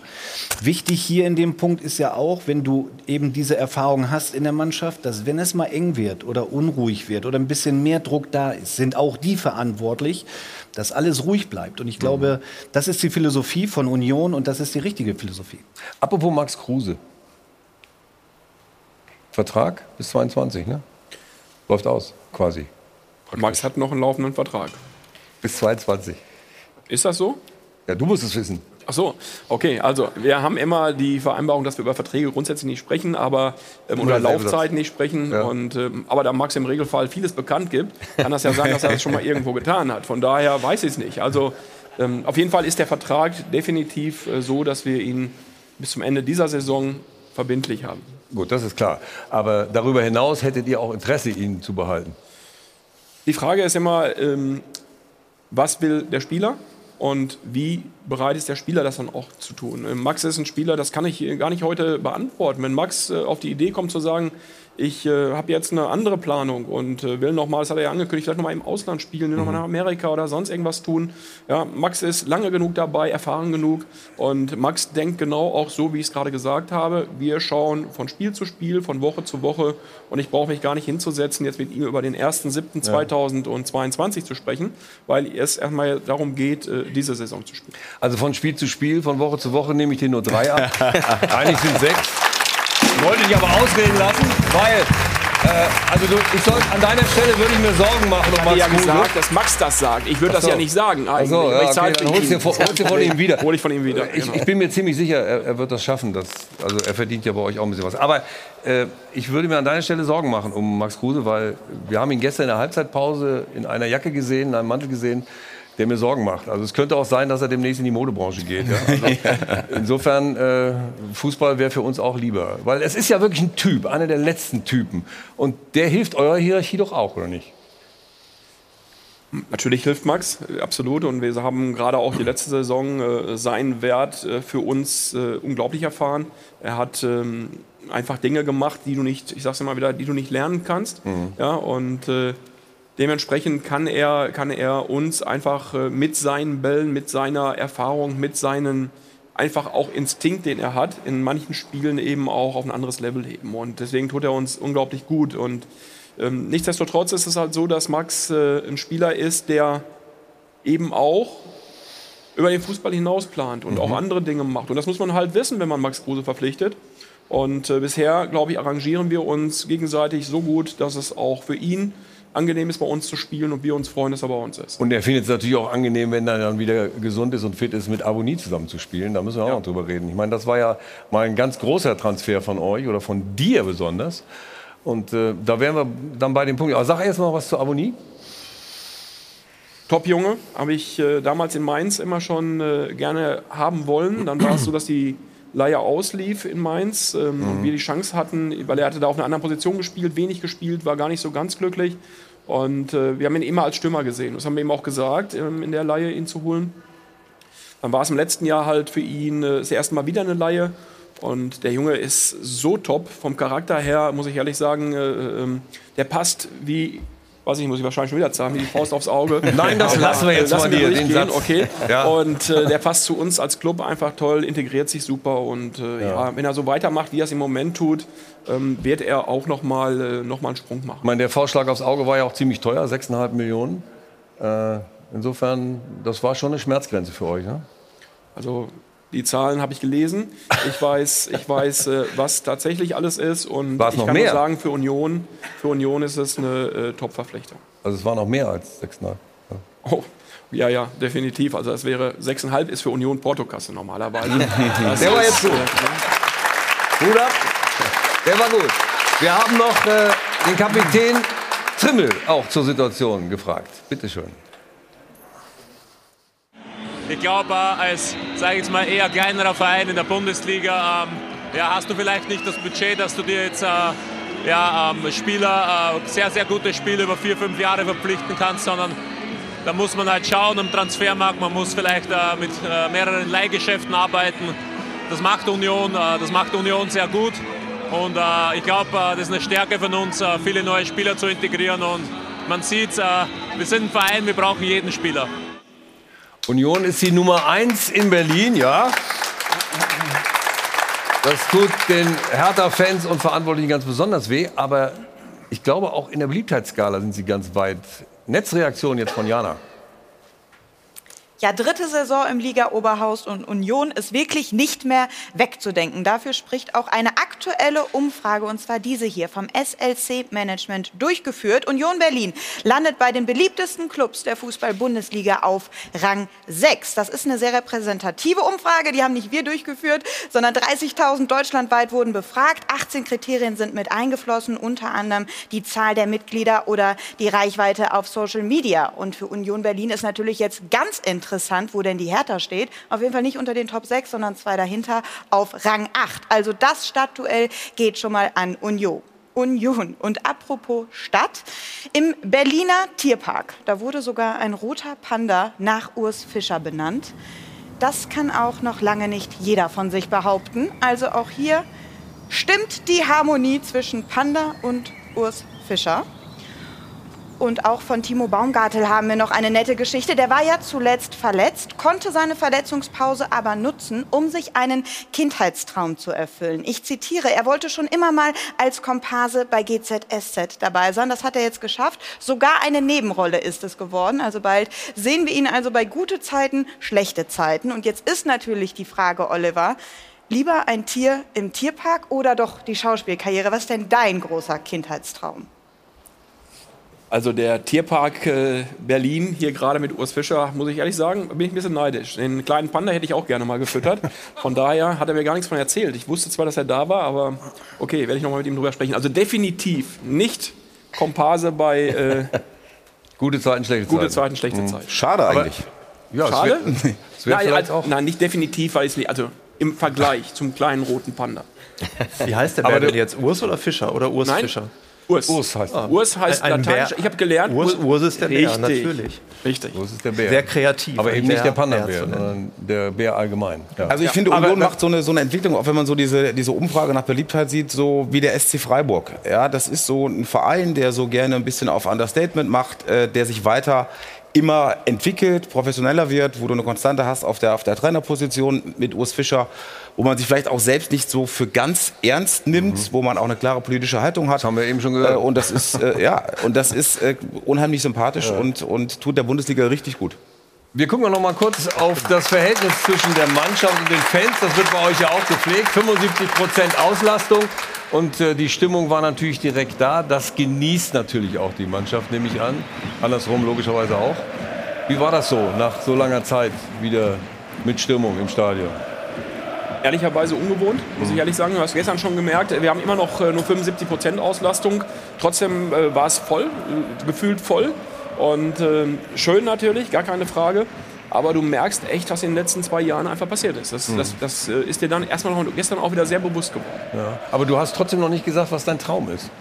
Die Frage Mein ist noch Traum? offen geblieben. Hm? In welcher Beziehung? Naja, du hast ein bisschen vom, vom Tierpark erzählt und dass du gern den Panda-Bär mal gestreichelt hättest. Der hat übrigens scharfe Zähne, Vorsicht. Und ähm, was ist dein Traum in deiner Karriere? Ich glaube, äh, wir haben uns unseren Traum mehr als erfüllt. Das muss man mal klar sagen. Nee, du, Und, deinen äh, persönlich. Ja, das sage ich ja gerade Ach auch. so. Ich meine, also wenn man mal sieht, äh, wie wir begonnen sind, und ich, ich, ich nehme mal, also Träume, wie gesagt, alles, alles rückwirkend eigentlich ist ein Traum. Ja? Die, die Zeit auf der, der Knappenspiele auf Schalke war ein Traum, ja, weil sie super erfolgreich war. Die Zeit jetzt bei Union ist ein Traum, weil sie super erfolgreich ist. Es ist alles gerade ein Traum und man muss sich manchmal einfach kneifen. Mhm. Ähm, und es muss, man muss auch aufpassen, weil das, was gerade schon gesagt worden ist, in der Bundesliga geht es auch ganz schnell und da kann es auch ganz schnell gehen in eine andere Richtung. Die Mannschaften ja, sind, sind sehr eng beieinander und wir ziehen ein paar Spiele für uns, auch aufgrund bestimmter Eigenschaften, denke ich. Und man muss schon immer gucken und äh, bescheiden bleiben und drei Wettbewerbe, die wir gerade spielen, Mhm. ist für uns auch eine absolut neue Herausforderung. Das hat man auch gestern, finde ich, gemerkt. Ja, wir sind schon dann auch eben nicht so aufgestellt wie andere Clubs. Ähm, von daher Vorsicht und wir leben unseren Traum gerade. Und wenn unser Traum weiter erste Bundesliga bleibt, machen wir in Berlin bei Union alles richtig. Aber gleich wollen wir, ja, nach der Werbung von dir auch noch mal ein bisschen was Persönliches erfahren. Und ähm, die drei Hochzeiten sind uns mehr als die Bayern, ja. Also nur mal nebenbei. Die Bayern tanzen, wir tanzen auf Zweien, ja. Und äh, ja, ob das alles wieder gut ist mit dem Küchencoaching und wenn es vor allem zu Ende ist, darüber reden wir logischerweise auch noch gleich nach der Werbung, wenn Sie vielleicht, wenn Sie Glück haben, Ihre Chance nutzen und 100.000 Euro jetzt gewinnen. Bis gleich. Werbung Anfang. Werbung Ende. Hi Adel und Band. Und im Doppelpass sind wir jetzt äh, bei der Rubrik Oliver Runert persönlich angekommen. Also ich will mal so anfangen. ähm, wir, was gibt's da zu lachen? ist gut. Oliver Runert persönlich? Ja, ähm, er hat gelacht. Da wollen wir gleich mal auflösen, warum. Ich will erst mal sagen, was Urs Fischer gesagt hat. Urs Fischer hat gesagt, das Wichtigste ist bei Erfolgskriterien Teamgeist, Teamgeist, Teamgeist. Okay, dreimal dasselbe, aber er sagt, das wäre so wichtig. Für Oliver Runert ist was wichtig, um Erfolg zu haben, persönlich? Teamgeist. ja, das habe ich gedacht, dass das Gespräch so spannend wird. Ich weiß nicht, wie es Ihnen geht. Äh, ja, ernsthaft. Ähm, gut, für dich auch Teamgeist. Aber was heißt für dich denn Gemeinschaftsprojekt? Du hast das immer wieder betont. Union ist ein Gemeinschaftsprojekt, wo am Ende der Oliver entscheidet, oder was? Nee, also wir haben wirklich äh, das, was im Endeffekt, glaube ich, für so diesen Verein auch äh, notwendig ist. Union war über Jahre in der zweiten Liga schon äh, wirklich auch eine der guten Adressen in der zweiten Bundesliga. Union hat sich entwickelt mit den, äh, ganzen, mit den ganzen infrastrukturellen Dingen und an der Spitze das Präsidium mit unserem Präsidenten äh, runter über den äh, Manager bis hin zu dem Trainerteam und dann der Mannschaft. Es ist irgendwo alles eins. Und äh, das ist, das ist glaube ich, das, was äh, am Ende auch den Erfolg ausmacht. Dass die Jungs auch wissen, ja, dass sie weder beim Präsidenten noch beim Manager ähm, noch beim, beim Trainer vom Grundsatz her irgendwo ähm, eine Stimmung entwickeln können, selbst wenn es nicht gut läuft, Mhm. die dazu führt, dass alles ineinander fällt. Lässt der Präsident dich eigentlich machen oder hat er bis zu dem Punkt, bis zu dem Punkt, wo er selbstverständlich dann auch ähm, involviert sein muss, um Mhm. Dinge zu entscheiden, lässt er machen. Und ich habe auch überhaupt kein Problem damit, bei äh, Dingen, wo ich mir unsicher bin oder sage, hm, wie ist Ihre Meinung, das nachzufragen. Also es ist ein, deswegen sage ich, es ist ein Gemeinschaftsprojekt und äh, selbstverständlich muss alles gehört werden. Und ich sage immer, das Leben ist ähm, in vielen Dingen eben auch äh, sich mit Leuten auszutauschen. Das gehört einfach dazu. Und natürlich musst du trotzdem auch Entscheidungen treffen. Und bei welchen Themen will der Präsident auf jeden Fall gefragt werden? Ja gut, er muss ja am Ende irgendwann auch entscheiden, ob wir Gehälter ablösen oder was auch immer bezahlen können. Und wir müssen auch ein Budget aufstellen, mit, der wir in der, mit dem wir in der Bundesliga spielen. Und am Ende muss ich mich danach auch richten. Das ist ganz klar. Also ähm, er macht nicht seine persönliche Portokasse auf oder so. Da gehe ich nicht von Ach, aus. Bisser. Da gehe ich nicht von aus. Bitte? Nee, auch ein Bisser nicht? So, ne? Präsident. Und er ist ein erfolgreicher, äh, wie sagt man in, in, in Berlin, Baulöwe. Bah, Also ich glaube, er fährt eher zu den Baulöwen, die, die, notwendigen Dinge. Aber ähm, ja, er ist beruflich, glaube ich, ganz erfolgreich und er ist eben auch über Jahre hinweg, glaube ich, sportlich der erfolgreichste ähm, Mosa oder das erfolgreichste Mosaikstein bei Union Berlin. Also wir wollen noch mal sagen, eigentlich bist du das erfolgreichste Mosaiksteinchen, seit 18 zumindest, weil Trainer und Funktionsteam, Scouting und Kaderplanung, alles äh, in deiner Verantwortung. Äh, Vertrag hast du noch bis 23, ne? Auch äh, das ist wieder eine Vertragslaufzeit, zu der wir nicht sprechen, aber ich äh, weiß immer nur, dass äh, es sicherlich so ist, dass wenn ich meinen Vertrag verlängern möchte, ich die gute Möglichkeit hätte, das zu tun. Ähm, es aber gar nicht darum geht, sie nicht zu verlängern, weil ich nicht möchte, sondern wenn überhaupt, um irgendwo anders hinzugehen, Hm. sondern ich fühle mich total wohl, kann mir gut vorstellen, dass Union meine letzte Adresse ist im Fußball, im Profifußball zumindest schon. Und alles ist gut. Wie gesagt, deswegen haben wir auch alle, der Trainer, der Manager, alle eine totale Ruhe und sind nicht auf der Reise. welcher Erfolg muss noch dazukommen, damit sich das noch erheblich verlängert? Wir müssen noch nicht mal in dieser Saison in der Bundesliga bleiben und eine gute Platzierung erreichen. Das Und ist dann, möglichst äh, international spielen. Das wäre natürlich nochmal Wenn es geht, nicht in der Conference League. Und vor Hertha landen. Es gibt noch mehrere Optionen. Stopp, stopp. Vor Hertha landen auf Platz 17 würde auch nicht reichen. Also nochmal. Deswegen. Und mit Hertha absteigen wäre auch scheiße, ne? Also, um es mal ganz salopp auszudrücken. Ja. Aber das heißt ja schon was. Ne? Sie werden jetzt, ich glaube, in drei Wochen 50. Dann zu sagen, das ist meine letzte Station möglich oder könnte meine letzte Station sein, finde ich beachtlich. Nein, weil es nochmal, es geht ja nicht darum, oder bei mir ging es nie darum, es ist eine Entwicklung, die halt erfolgt ist und man ist irgendwo hingekommen, weil man es gerne macht. Und das habe ich immer so gemacht in meinem Leben. Ähm, Ich plane die Dinge dahingehend nicht, sondern ich lasse mich dann diese Sachen auf mich zukommen. Und wir sind alle total glücklich, so wie es ist in Berlin, alles in Ordnung. Und trotzdem ist es irgendwann auch so, der Job ist schon auch 24-7, das muss man klar sagen, den wir hier machen. Und deswegen muss man sich irgendwann auch überlegen, wie lange man das Ganze machen möchte. Aber einen habe ich noch. Ja. In Arnsberg geboren. Das ist für alle, die sich nicht so auskennen äh, in der Geografie, im Sauerland. Und Arnsberg, wenn man im Sauerland geboren ist, ist man normalerweise mit schwarz-gelbem Blut versorgt. Ja? Das heißt, man ist eigentlich Dortmunder. Aber er gehört zu der exklusiven Spezie, die sich tatsächlich um Schalke kümmert. Und da war er auch schon zehn Jahre. Gehst du da nochmal hin? Du bist Korrektur, Vereinsmitglied, ne? Korrektur, ja. Korrektur. Im Sauerland ist man schwarz-gelb oder Ja, aber mehr blau-weiß. schwarz-gelb. Blau-weiß oder blau-weiß. Ja, das stimmt inzwischen. Natürlich. Durch die Erfolge ist das so geworden. In der Vergangenheit war das sonst anders. Und ich hatte noch das große Glück, blau-weiß aufgewachsen zu sein. Und äh, deswegen dann auch da gelandet zu sein, war natürlich na, das große Glück, da blau-weiß geboren zu sein, in Anführungszeichen, und da gelandet zu sein, meine ich damit, dass man natürlich dann irgendwo auch seinen äh, Traum so ein bisschen verwirklichen kann, dass man bei dem Verein landet, für den man auch immer geschwärmt hat. Und da schließt sich dann der Kreis. Wenn Schalke mal wieder erfolgreich oder erfolgreich werden will, soll sie dich anrufen. Ja, wir haben ihnen ja jetzt Marius Bülter schon gegeben, damit sie erfolgreich werden. Und äh, der sind, der sieht ja ganz gut aus. Ja, will hält er sich kurz, ne? Also bei Schalke, das ist so ein bisschen. Ja, was soll ich sagen? Also da kann ich ja nichts anderes zu sagen. Ich kenne mich äh, im Moment äh, bin ich froh, wenn ich mich bei Union Berlin auskenne. Bei Schalke ist ähm, ein netter Bekannter mit Rufen Schröder jetzt auch zuständig und Peter Knebel, den ich auch schätze. Ähm, und ich hoffe jetzt, dass es ihnen gelingt, eben wieder aufzusteigen in die Bundesliga, weil natürlich sind Vereine in der zweiten Liga im Augenblick, die wir uns alle in der Bundesliga wünschen würden, glaube ich, und äh, die da auch von Traditions als Traditionsvereine hingehören. aber auf jeden dafür Fall in der nächsten, tun. aber auf jeden Fall in der nächsten Saison, wenn sie denn aufsteigen, Schalke gegen Union.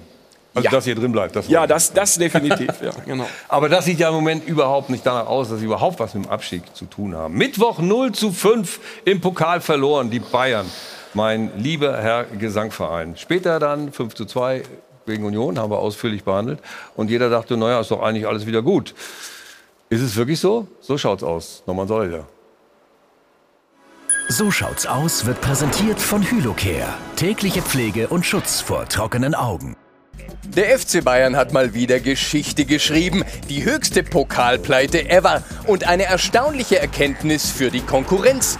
Bayern München ist nicht unschlagbar. Nein, doch. So schaut's aus.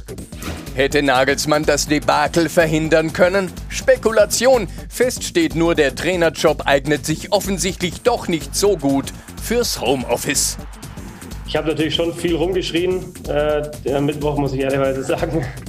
Äh, die Nachbarn von gegenüber haben wahrscheinlich auch gedacht, was da drüben los ist, aber die haben ja auch gewusst, dass wir spielen und ähm, von dem her, glaube ich, war es wenig überraschend. So schaut's aus. Leistet sich Bayern doch zu viele Nebenkriegsschauplätze? Kimmich will sich nicht impfen lassen. Hernandez schrammt nur knapp am Knast vorbei. Tolisso will weg. Hier eine neue Doku, dort ein neues Gerücht. Viele kleine Baustellen. Aber auch Bayern muss sich aufs Kerngeschäft konzentrieren. Nein, doch. So schaut's aus. Man kann natürlich mal in Gladbach verlieren, aber nicht so. Und nicht, wenn der Vorstandsvorsitzende vorher dem BVB einen ganz speziellen Glückwunsch-Tweet zum Pokalsieg geschickt hat. Genießt den Moment, in der kommenden Saison machen wir es euch nicht nochmal so leicht. Daraus folgt, Oliver Kahn ist wahrscheinlich doch eher Titan als Prophet. So schaut's aus. Die gefürchtete Bayern-Rache nach Misserfolgen gibt es natürlich immer noch. Wenn du fünf kriegst, musst du danach mindestens fünf machen. Sonst hast du eine Herbstkrise am Hals. Nein, doch. So schaut's aus. Manchmal wiederholt sich Geschichte. Letzte Saison raus in Runde 2, Diese Saison wieder. Letzte Saison wurde Nagelsmann nicht DFB-Pokalsieger, diese Saison auch nicht. Letzte Saison hat Bayern selten zu Null gespielt und diese Saison wieder nicht. Und daher zum Schluss nach zuletzt sieben Gegentoren in vier Tagen noch ein Hinweis speziell für Kimmich. Hey Joshua, Impfen stärkt die Abwehrkräfte. So schaut's aus. So schaut's aus wurde präsentiert von Hylocare. Tägliche Pflege und Schutz vor trockenen Augen. Ja, wer den Schaden hat, äh, spottet mit äh, Impfung. Ähm, das äh, haben wir gut hingekriegt. Aber jetzt mal ernsthaft. Historisches Debakel. Dieser, Ja, wenn's so ein- so wie, lange, wäre. wie lange braucht man bei Bayern, das wegzustecken? Ich meine, wir werden gleich auch zu Stefans These kommen. Aber erstmal so, weil du ja nun der Bayern-Reporter bist, merkt man da schon, dass das ja, ich will nicht sagen am Image gekratzt hat, aber dass die anderen jetzt glauben, ach guck mal, die sind ja doch schlagbar, also dass es nicht mehr so leicht ist. Na gut, Gladbach Bayern? hat natürlich wirklich sehr, sehr gut gespielt und mit diesen sehr, sehr tollen Spielzügen auch wirklich gezeigt, wie und wo Bayern verletzlich ist. Ich habe es eben schon gesagt, Bayern hat seit einiger Zeit ein Problem mit der defensiven Stabilität. Mhm. Das hat man in verschiedenen Spielen gesehen, das hat man in der, letzten, in der vorletzten Saison schon gesehen. Und das scheint sich jetzt äh, fortzusetzen. Wie gesagt, die starke Offensive, der starke Torhüter waren Titelgaranten. Die Abwehr hat es halt immer ein bisschen äh, ja, fraglich gemacht. Und wenn es so einfach wäre, jetzt eine Spritze zu setzen, dann plötzlich steht die Abwehr wie eine Eins. Äh, so einfach ist es leider nicht. Aber es stimmt. Das ist, das Äh, ist ja, die Abwehrkräfte, Abwehr- selbstverständlich, gar stärkt, ne? keine Frage, aber wahrscheinlich äh, eher dann doch nicht auf dem Platz. Nein, ähm, natürlich Re Rehabilitation geglückt mit diesem 5 zu 2, gar Mhm. keine Frage. Aber äh, ein Titel ist weg und die Chance auf diesen DFB-Pokal bekommen sie frühestens nächstes Jahr ab August 2022 Ja. wieder. Hat auch Thomas Müller gestern nochmal angesprochen. Also das ist nicht wieder gut zu machen, gar keine Frage. Vom Triple will ich gar nicht reden, weil äh, wenn die noch geht mal, ja auch nicht mehr. Noch mal, nee, genau, weil sie, wenn sie nochmal so spielen, äh, wie sie in Gladbach gespielt haben, wird es auch international nicht wirklich reichen. Man hat schon in Lissabon gesehen, dass Lissabon da auch hätte führen können, 2-0, 3-0 vielleicht, wenn Neuer nicht so gut gehalten hätte. Ja. Das Spiel ging dann 4 0 für Bayern aus. Äh, Das war deutlicher, als das Spiel letztendlich gewesen ist, so als die Überlegenheit gewesen ist. Also ähm, Bayern wird noch ein bisschen brauchen, äh, um das aufzuarbeiten. An diesem Tag kam einiges zusammen. Das klang ja eben auch in dem Beitrag an. Äh, Hernandez erfährt an dem Tag, dass er dann doch nicht in den Knast muss. Ja. Äh, die Diskussion um äh, Kimmich, die Uli Hoeneß als äh, Tsunami äh, beschrieben hat. Ähnlich war es wahrscheinlich, ähnlich ist er sich wahrscheinlich vorgekommen. Dazu der fehlende Trainer. Ich glaube, wenn Julian Nagelsmann am Spielfeldrand gewesen wäre, hätte er einiges beeinflussen können. Mhm. Vielleicht hätte er an diesem Tag die Niederlage, gleich- nicht, die Niederlage nicht verhindern können. Aber er hätte äh, sicherlich direkter eingreifen können, als Ja. er es aus seiner Küche getan hat und äh, tun Also konnte. Küchencoaching ist keine Lösung, sagen wir mal so. Ähm, und da kommen wir gleich zu, wie es denn besser gehen könnte, wenn man nicht in der Küche sitzt. Ähm, aber wir wollen uns jetzt noch mal diesen unfassbar tollen Spielzug der Woche zu Gemüte führen mit Jana. Der Spielzug der Woche wird präsentiert von Stahlberg. Für jeden Job das passende Werkzeug.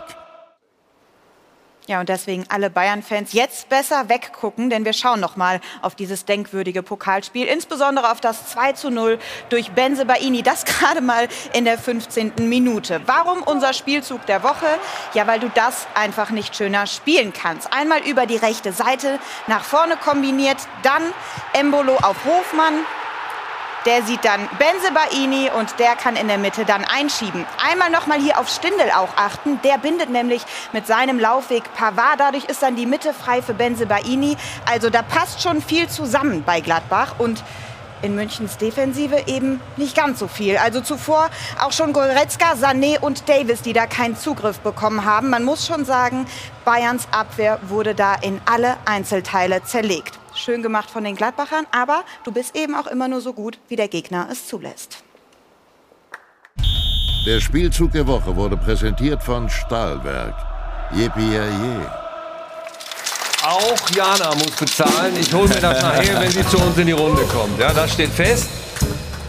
Aber kann man es wirklich nicht besser machen, den Spielzug? War das perfekt als Trainer? Also ich finde, wenn man den so anschaut, ähm, ähm, war richtig gut. Und wenn man zukünftig mal Spiele anschaut, das haben wir bei Union auch gesehen, beim zweiten Tor, wenn du gerade im letzten Drittel auch gegen Bayern ein hohes Spieltempo hast, sprich direkt maximal zwei Kontakte, Mhm. wird es brutal schwierig zu verteidigen. Und sie haben es geschafft, dieses Tempo ja über sechs, sieben Stationen hochzuhalten. Klar kann man dann immer wieder sagen, der Innenverteidiger steht da nicht, der schließt da nicht. Aber ich finde, man muss eher Gladbach äh, einen Hut ziehen und sagen, überragend rausgespielt. Ja. Die fünf Tore von Borussia Mönchengladbach zehren an den Nerven vom FC Bayern. Es gibt allerdings den Kollegen Stefan Effenberg, der sieht das mit seiner These anders. Die lautet nämlich, und wir zeigen die Ihnen jetzt mal. Der FC Bayern muss neben der Meisterschaft jetzt auch die Champions League gewinnen, damit diese Saison als erfolgreich bewertet werden kann. Stefan, du setzt deine, deine ehemalige, dein ehemaliges Team unter Druck. Nein. Sondern? Nein, weil Bayern München sehr wohl in der Lage ist, die Champions League zu gewinnen. Ja, das stimmt. Das, das können ja alle, die daran teilnehmen. Genau. Bitter ist also rein natürlich, dass ein Titel weg ist, sprich der Pokal. Mhm. Äh, Die Meisterschaft, bin ich mir ziemlich sicher, werden sie gewinnen, weil auf Strecke kriegst du Bayern München nicht. Da bin ich mir auch sicher. In einem K.O.-Spiel wie gegen Gladbach kann sowas mal passieren. Aber Bayern München ist durchaus in der Lage, die Champions League zu gewinnen. Aber sie Es- müssen im Prinzip. aber Du ja, sagst jetzt in der Lage, wenn, wenn, wenn du die Meisterschaft gewinnst, was natürlich etwas ganz Besonderes ne? und ganz Großes ist, ist es für Bayern München mit ihren Ansprüchen, die Ein sie haben, und das äußern sie auch, und das ist auch gut so, dass sie es äußern, ist natürlich der Gewinn der Champions League. Ja, und, und ich sage ja, die Meisterschaft ein Titelchen. Also das ist zwar ganz nett. Das ist schon ein großer Titel. Also, du hast sie nie gewonnen, oder? Natürlich nicht. Du schon. Deswegen weißt Aber du hast ja nicht. beides gewonnen. Nein, das ist Champions League und Meisterschaft. Also, die Meisterschaft ist kein Titelchen. Die Meisterschaft aus- ist ja. der ehrlichste Titel, den es gibt. Weil du ihn über 34. Das betont Uli äh, auch mal wieder. Genau, vi- 34 Spieltage, wie gesagt, oder auch früher bei Bayern, ähm, ihn erspielen musst und verteidigen musst. Und das ist der ehrlichste Titel und das ist ein ganz großer Titel. Aber Bayern München hat halt andere Ansprüche und das ist auch gut so. Um jetzt, äh, jetzt gucken wir so ein bisschen in die Glaskugel. Wenn am Ende der Saison nur die Meisterschaft, oder was heißt nur die Meisterschaft, die Meisterschaft steht, dann ist es nicht das, was sie sich vorgenommen haben vor der Saison. Jetzt ist der DFB-Pokal Ja. weg. Jetzt heißt das Vollfokus auf die Champions League. Ganz klar. Naja, Uli Hoeneß hat auch mal gesagt, ein Titel pro Saison ist auf Dauer zu wenig. Letztes Jahr haben sie nur in Anführungszeichen die Meisterschaft geholt. Dieses Jahr wäre es, glaube ich, nochmal äh, eine etwas größere Meisterschaft. Das wäre die zehnte in Folge. Hat ja wirklich noch keiner geschafft in ganz Europa, das so zu schaffen, mit Ausnahme von äh, DDR-Zeiten. Ich glaube, Hm. Dynamo Berlin damals. Aber ähm, das Bayern Meister wird, glaube ich, auch, ganz sicher sogar. Weil äh, da haben sie einfach die, die große Qualität, die andere nicht haben, nämlich auch konstant gegen Ja. die Kleinen zu gewinnen.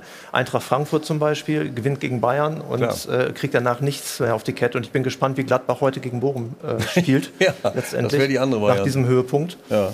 Ähm, in der Champions League, ich glaube auch, dass die Mannschaft die Qualität hat, die Champions League zu gewinnen. Allerdings äh, müssen sie defensiv stabiler werden und äh, diese Fehler abstellen. Mhm. Weil wenn es da gegen die Großen, speziell gegen die Engländer geht, gegen Liverpool, gegen City, ähm, gegen Chelsea, dann äh, werden sie da nicht bestehen können mit dieser Abwehrleistung. Auf der anderen Seite haben wir die, eben aber schon- die Großen, Bayern München gehört zu, gehört zu den. Großen. Deswegen habe ich ja jetzt genau die vier genommen. Und du musst Bayern München auch verteidigen. Hm. Natürlich lebt Bayern München vor allen Dingen von der offensiven Kraft, die sie haben. Überhaupt keine Frage. Aber die anderen, die ganz Großen, Manchester City, Liverpool, die haben auch ihre Schwächen. Aber ich will die Hoffnung ja nicht ganz aufgeben, dass wir vielleicht doch noch einen spannenden Meisterschaftskampf bekommen. Und gerade so die letzten Spiele, diesen 0-5 in Gladbach, auch gestern mal kassiert zwei Tore gegen Union. Die Bayern-Abwehr ist ein bisschen wackelig, äh, lässt zumindest bei mir ein bisschen Hoffnung da. Hier sind auch viele Dortmunder, dass vielleicht doch was gehen könnte. Die Bayern haben einen Punkt Vorsprung Ja, ja, bisher. Ähm, Dortmund ist extrem stabil. Haben gestern auch ein ganz wichtiges Spiel gewonnen, Kommen nämlich eben zu. genau so ein Spiel, was sie in den letzten Jahren sehr oft vergeigt haben gegen eine Mannschaft, die eher so im Mittelfeld äh, zu finden ist. Und äh, wir haben hier gesessen nach diesem 5-1-Sieg gegen, gegen Leverkusen und haben gesagt, auf Jahre werden die Bayern unschlagbar sein und es gibt kein spannendes äh, Titelrennen. Ich finde, die Hoffnung lebt zumindest, äh, dass vielleicht was gehen könnte. Okay, drei Euro, komm. Du wolltest eigentlich sagen, stirb zuletzt. Aber ich, setze auf der anderen Seite dagegen, vielleicht wäre das mit äh, dem FC Bayern und diesem 0 zu 5 in Gladbach im Pokal gar nicht passiert, wenn Julian Nagelsmann sich nicht äh, Corona eingefangen hätte und nicht zufälligerweise Küchencoaching durchführen musste. Er sieht es fast so selber. Unruhe tut nie gut. Am Ende glaube ich nicht, dass es, wenn die Themen nicht gewesen wären, hätten wir, glaube ich, auch nicht gewonnen am Mittwoch. Äh, da kamen einfach zu viele Dinge zusa- zusammen. Aber natürlich ist es immer eine Summe aus mehreren Themen. Ich habe auch gesagt, äh, wenn der Trainer nicht da ist, das muss man jetzt nicht zu hoch hängen. Ich glaube, auch mit mir an der Seitenlinie hätten wir nicht gewonnen, aber es ist trotzdem was anderes, wenn ein Trainer da ist oder nicht. Das ist einfach ganz normal. gerade in Momenten, wo es nicht gut läuft. Äh, und das heißt auf keinen Fall, dass ein Dino oder meine Trainerkollegen das nicht gut machen. Das meine ich damit nicht, sondern äh, die haben einfach eine, es gibt eine gewisse Rollenverteilung, Cheftrainer, andere sind Co-Trainer. Du kannst doch deine Rolle nicht einfach verändern für drei Wochen oder für zwei Wochen. Das ist ganz normal, sondern du bist weiter in dieser Rolle und das ist auch wichtig.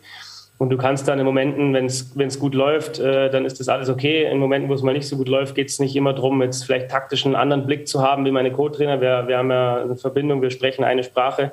Es geht einfach auch um Präsenz, um, um äh, der Rolle, die man ähm, auch auf dem, auf dem Stellenbeschreibungsblatt liest, äh, auch gerecht zu werden. Und äh, da kann ein Co-Trainer jetzt keine Show abziehen, ähm, weil es einfach nicht der Rolle entspricht. Das heißt, die Cheftrainer, das heißt, die Cheftrainer ziehen eine Show ab an in Coaching zu. Das wusste ich noch gar nicht. Echt? Nee, nee. Also, äh, so wie ich meine Kollegen kenne, und bei mir ist ja auch so, ja. ist Authentizität, schwieriges Wort, ähm, ist, glaube ich, das Allerwichtigste. Wir haben mal ein paar Gesten zusammengeschnitten. Äh, die können wir auch gerne noch mal zeigen. Von wem? Von, ja, auch von dir. Ach, äh, okay. Hab ich gehört. ähm, da geht es auf jeden Fall um die überschätzten Gesten der Trainerzone, äh, sage ich mal. Stefan, hat das zu deiner Zeit auch immer dazu geführt, dass du gedacht hast, was hampelt der da draußen rum?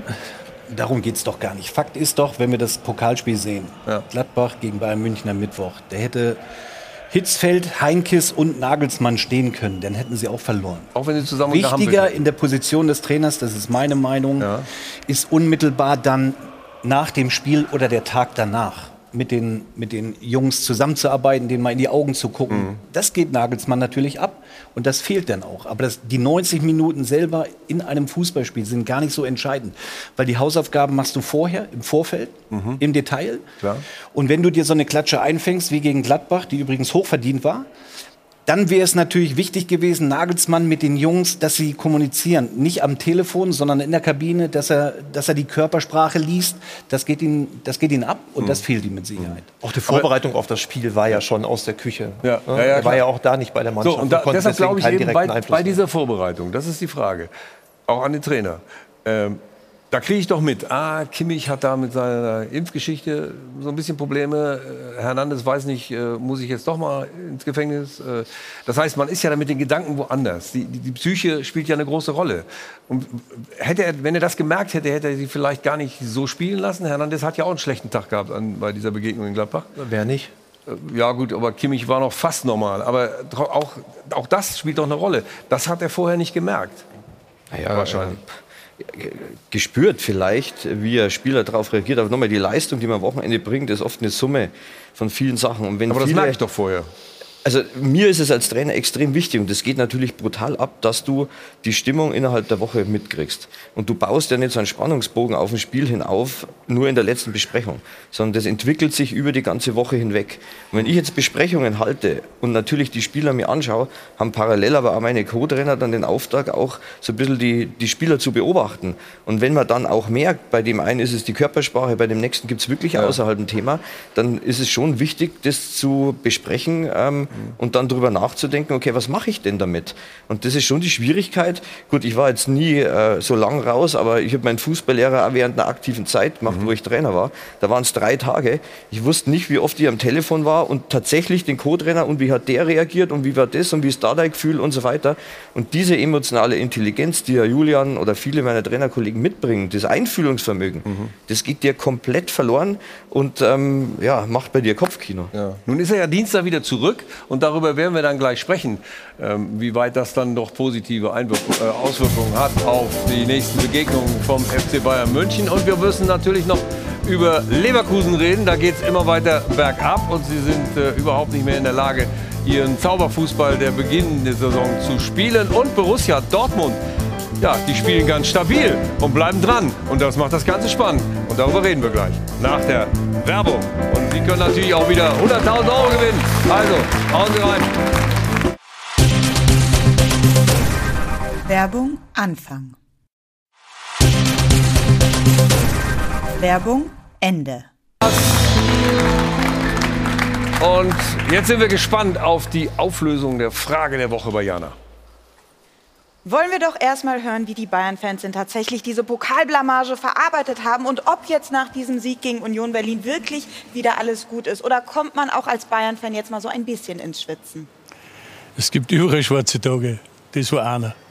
Also weiterhin völlige Es wird ganz Sicherheit. normal weitergehen und der Master ist Bayern. Aber der Pokaltitel ist weg. Das tut doch auch als Bayern-Fan etwas weh, oder? Ja, schon, aber den haben wir oft genug gehabt. Also die Bayern-Fans, da ist nichts dran zu rütteln. Das merken wir, so sieht es ehrlicherweise auch im Netz aus. Einmaliger Ausrutscher und kompletter Blackout. Wenn man die Wochen davor sieht, war bzw. ist Bayern die beste Mannschaft in Europa. Klar tut das aus weh. Und alles in Ordnung? Nein, immerhin will man in München alle Titel holen, aber alle mal die Kirche im Dorf lassen. Für Hendrik muss ich gleich, glaube ich, auch drei Euro bezahlen. Die Abstimmung sagt tatsächlich 48 Prozent Nein gegen Union. Wurden schon einige Schwächen deutlich. Deswegen bin ich jetzt gespannt auf Ihre Antworten zu Hause am Dopafon. Das Spiel am Mittwoch gegen Gladbach war ein Ausreißer. Bayern hat einfach schlecht gespielt und gestern hat man wieder gesehen, dass Bayern nicht runtergehen wird, sondern auch weiterhin die Liga dominieren wird. Was mir bei allem ein bisschen zu wenig hinkommt, dass Borussia Mönchengladbach einfach perfekt gespielt hat. Bei den Bayern ist nicht alles gut. Der Abwehrverband ist nach wie vor schwächelnd. Was wollen die Bayern erst machen, wenn in der Champions League die richtigen Brocken kommen? Madrid, Liverpool, City. Solche Spiele wie in Gladbach im Pokal werden immer wieder passieren und werfen doch solche Mannschaften nicht aus der Bahn. Alles gut ist bei den Bayern wirklich nur dann, wenn du das Triple holst. Also diese Saison nicht mehr. Ja, aber ich kann auch alle Bayern-Fans beruhigen. Also Madrid äh, als Stolperstein, das gab es früher mal. Äh, und früher war nicht alles besser, aber Madrid schon. In dem Fall, spielerisch zumindest. Also das wird sie nicht umhauen, Stefan. Das wird wieder so sein, dass die Bayern in der Champions League vorne weggehen und fertig. So wie wir es eigentlich schon immer erlebt haben. Auch jetzt am Dienstag. Davon gehe ich äh, aus. Wenn du das Spiel hast am Mittwoch gegen Gladbach, zum Spiel gestern gegen Union hast du eigentlich gar keinen Trainer gebraucht, weil die Spieler selber, das hat ihnen schon wehgetan und die beschäftigen sich auch damit und zwar intensiv und das ist auch gut so. Und dann wollen sie auch nicht viel Gerede hören, sondern sie lesen ja auch die Zeitung, da haben sie ja richtig äh, draufgekriegt, auch das ist mal gut so. Äh, Und dann sind die aber wieder so fokussiert, dass sie genau, dass die Spieler genau wissen, was sie zu tun haben. Das ist halt die Qualität, das ist die Klasse und darum ist Bayern auch ein anderer Club wie, wie viele andere. Man hat gestern wieder gesehen, welche Wertigkeit, welche Wichtigkeit Thomas Müller für diese Mannschaft hat als Führungsspieler. Indem er nochmal gesagt hat, das Pokalhaus ist nicht zurückholbar, das betont Ja, er aber auch auf dem. Platz vor allen Dingen auch. Ich meine, er geht, er geht voran, äh, ist, glaube ich, an vier von den fünf Toren beteiligt, macht eins selber. Ähm, also das ist für mich eine Reaktion, äh, so stelle ich mir das eigentlich vor. Und er hat die Mannschaft sicherlich auch mitgerissen mit dieser Leistung. Ja, ja. Mal ein ganz anderes Thema. Wieso bist du oder bist du angerufen worden aus Wolfsburg? Hat Schmaddi mit dir gesprochen? Nee. Nein. Nee. Da war sich ziemlich sicher, dass er Kofeld da hinholen will, ne? Oder hast du anderes gehört? Ich weiß es nicht, keine Ahnung, aber da bitte Schmatke selber fragen, keine Ahnung. Ja, Schmaddi, Schmaddi ist ja auch so einer, der dann äh, sagt, oh, das bleibt bei uns und das bleibt in der Kabine und ich weiß nicht wo. Aber auf jeden Fall hat er offensichtlich richtig gelegen mit dem Trainerwechsel. Viele haben ja gesagt, Mann, gib doch dem Van Bommel wenigstens mal eine Chance. Aber nein, er hat gesagt, das ist mir zu viel. Florian Kofeld zurück in der Liga. Ich meine, es war ja nicht so schwer für ihn. Das W blieb, ja, ob nun Werder oder Wolfsburg und dann blieb auch die Farbe grün. In Wolfsburg war dann Marc van Bommel nach acht Spielen, wie gesagt, dann schon wieder Geschichte. Und äh, Wolfsburg hat 2-0 gewonnen in Leverkusen. Aber was Leverkusen im Moment bietet, das ist Bieder und Ideen los. Seit dem 1 zu 5 übrigens gegen Bayern läuft es nicht mehr bei der Werkself und seitdem geht es bergab. Das ist schon erstaunlich, Sebastian Bernstorff.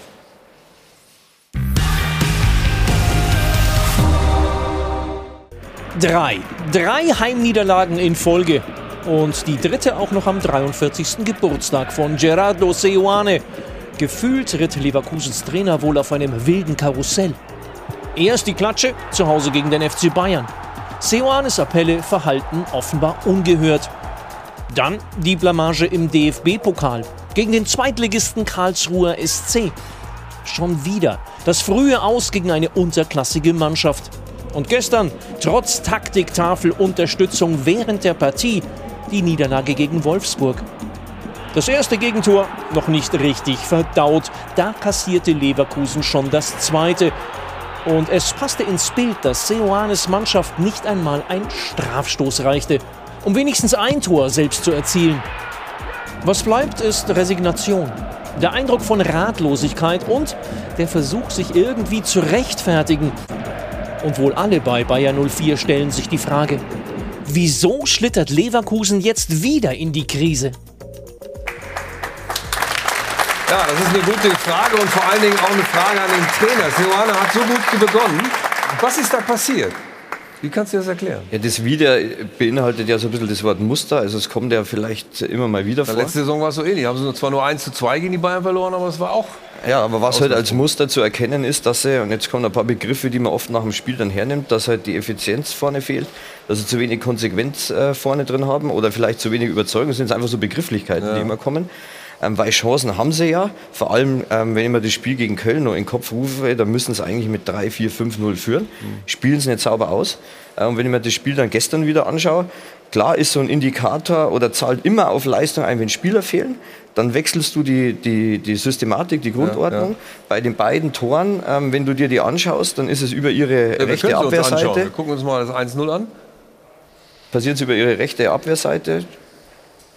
Jetzt kommt's. Genau, langer Ball. Der wird jetzt abgewehrt. Am zweiten Ball kriegen es nicht. Frimpong, das ist der rechte Außenbahnspieler, der rennt etwas äh, langsam hinterher. Gut, jetzt ist es im Close das Ganze. Am Schluss haben sie dann etwas Pech, dass der Ball so flipperhaft durchgeht. Auf der anderen Seite könnten drei Spieler äh, Luke Bacchio auch verteidigen. Ähm, und wenn man das zweite Tor dann gleich hinterher schneiden würde, gut, jetzt sehen wir das erste nochmal. Aber auch da wird doch deutlich, du, du hast gar nicht gesagt, dass da der Wille und Gier, äh, Stefan, wir haben immer Wir, wieder wir, darüber wir gesprochen. müssen was mal ist aus? Zweikampfverhalten hier Ja. gucken von Tar. Ja. Zweifach. Und Ja. da sieht man so ein bisschen, dass die den Kopf irgendwo anders haben, aber nicht wirklich beim Spiel. Einmal hier, jetzt läuft er vorbei, bricht ab. Da ist er auch nicht wirklich hellwach. Hinzu muss man aber sagen, Schick fehlt. Das war ein ganz entscheidender äh, Spieler in den. Wochen, in den Wochen davor. Aber Ja, hier wie- so ein Zweikampfverhalten einfach, wo du wirklich dann gezielt hingehen musst und sagen, so darfst du dich nicht eindrehen lassen. Nicht einmal, sondern zweimal. Der Biss fehlt ist Erfahrung auch äh, vielleicht. Die Bender-Zwillinge, glaube ich, äh, haben Leverkusen gut getan. Die sind jetzt weg. Aber am Anfang der Saison war waren die einer auch schon der, weg und haben ist gut einer der ältesten in dieser Dreier-, Fünfer-Abwehrkette, was dann auch mit 23, 24 ein bisschen symptomatisch ist. Und es ist ja so ein Bild, was wir in Leverkusen die letzten Jahrzehnte eigentlich haben. Immer dann, wenn du mal oben dran bist, ähm, ja, fehlt irgendwo so ein bisschen Biss, vielleicht auch Mentalität. Als ich zuletzt hier im Doppelpass war, so vor sieben, acht Monaten, bin ich mit Christoph Daum zurückgeflogen. So, der ja nun bekanntermaßen lange Zeit Trainer in Leverkusen war. Und der hat dich gebissen. Äh, Nee, der hat nicht gebissen, aber der Flug hatte Verspätung und wir haben so. noch hier am Flughafen eine geraucht und über Leverkusen gesprochen. Und dann sagte er, das Problem ist in Leverkusen, wenn du gewinnst, ist alles gut. Und wenn du verlierst, dann ist es aber auch nicht so schlimm. So, und ich glaube, das ist so. so Also ich kann mich daran erinnern, jetzt weiß ich, was Leverkusen fehlt. Das ist nicht ernst gemeint. Aber Christoph mir fällt es gerade ein. Nee, nee, ja, aber zumindest so ein Christoph Daum, der ist doch auch mal über die Stühle gestiegen. Erinnerst du dich an das Bild noch? nee, über Scherben gelaufen ist er. Ja, über Scherben auch, aber der ist auch über Stühle gelaufen und so weiter. Da, da dreht er langsam durch. Also das, das hat sicherlich nicht geholfen. Und das hätte auch den Biss nicht verbessert. Aber das 2 zu 0, Manuel, äh, das ja, entstand im Prinzip oder war ähnlich dem, dem erstenTor. Ja? Ja gut, ein bisschen spät eingestiegen, aber man sieht, alle drei Innenverteidiger, also Innenverteidiger waren Ja, aber das außerhalb. war doch Traumschießen. Ja klar, aber die Innenverteidiger waren außerhalb vom 16er, alle drei Stück in der Situation.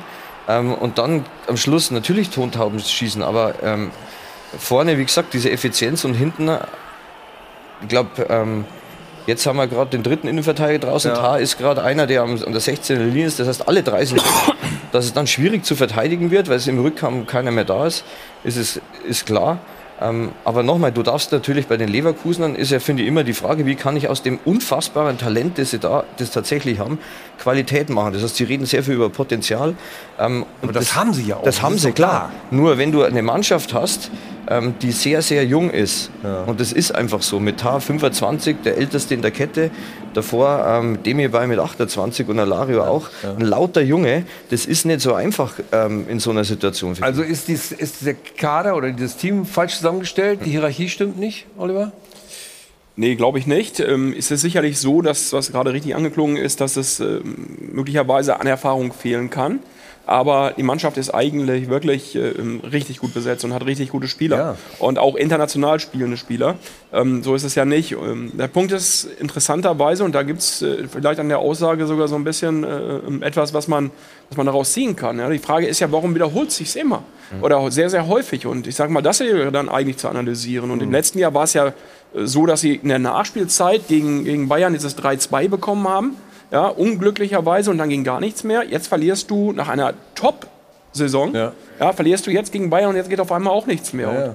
Ich meine, wie gesagt, kann ich nicht beurteilen, warum, aber dass es so ein bisschen ein Muster ist, ist schon so. Ja, und Ich sie haben hab- einen Titel gewonnen in den letzten Müller 30 erwähnt, Jahren. Ne? Äh, Diesen, diesen Pokalsieg, glaube ich, irgendwie 93. Und ich glaube, alle würden Rudi Völler zum Abschluss wünschen, dass nochmal. Absolut. So, und jetzt sind die Bayern raus aus dem Pokal, wo dann Leverkusen vielleicht mal eine Chance hätte und dann verlierst du zu Hause gegen Zweitligisten. Ja, müssen, halt darüber müssen wir auch noch reden. Karlsruhe 0-2 aus Leverkusen. Ja, ich habe gerade hab Thomas Müller äh, erwähnt als Ja. Führungsfigur. Und äh, genau in so einer Krisensituation, wo du 0 zu 5 oder 1 zu 5 Leverkusen gegen Bayern verloren hast, da, da brauchst du Führungsspieler. Und die fehlen halt in den Bänders, definitiv. War übrigens 1 zu 2 gegen Karlsruhe. Ich will das äh, Leverkusen-Tor nicht unterschlagen. Nee, nee, alles gut. ja, ich habe 2-0 gesagt, deshalb. Äh, ja, das stimmt. Aber wer, wer soll das machen bei Leverkusen? Radetzky? Schwierig. Aus der Position heraus, finde ich. Also fehlt es dann doch an der berühmten Hi- Hierarchie. Wir schauen auf Dortmund gleich und äh, sind nach der Werbung dann mit, damit wieder da. Denn der kleine Haaland, es gibt ja wirklich, es ist verrückt. Der Tigges, ja, nur als Tipp, weil da reden wir gleich drüber. Der Tigges ist ein Zentimeter kleiner als Haaland und schon kommt ein Kollege auf die Idee und sagt, Dortmund hat den kleinen Haaland. Irgendwann drehe ich durch. Bis gleich.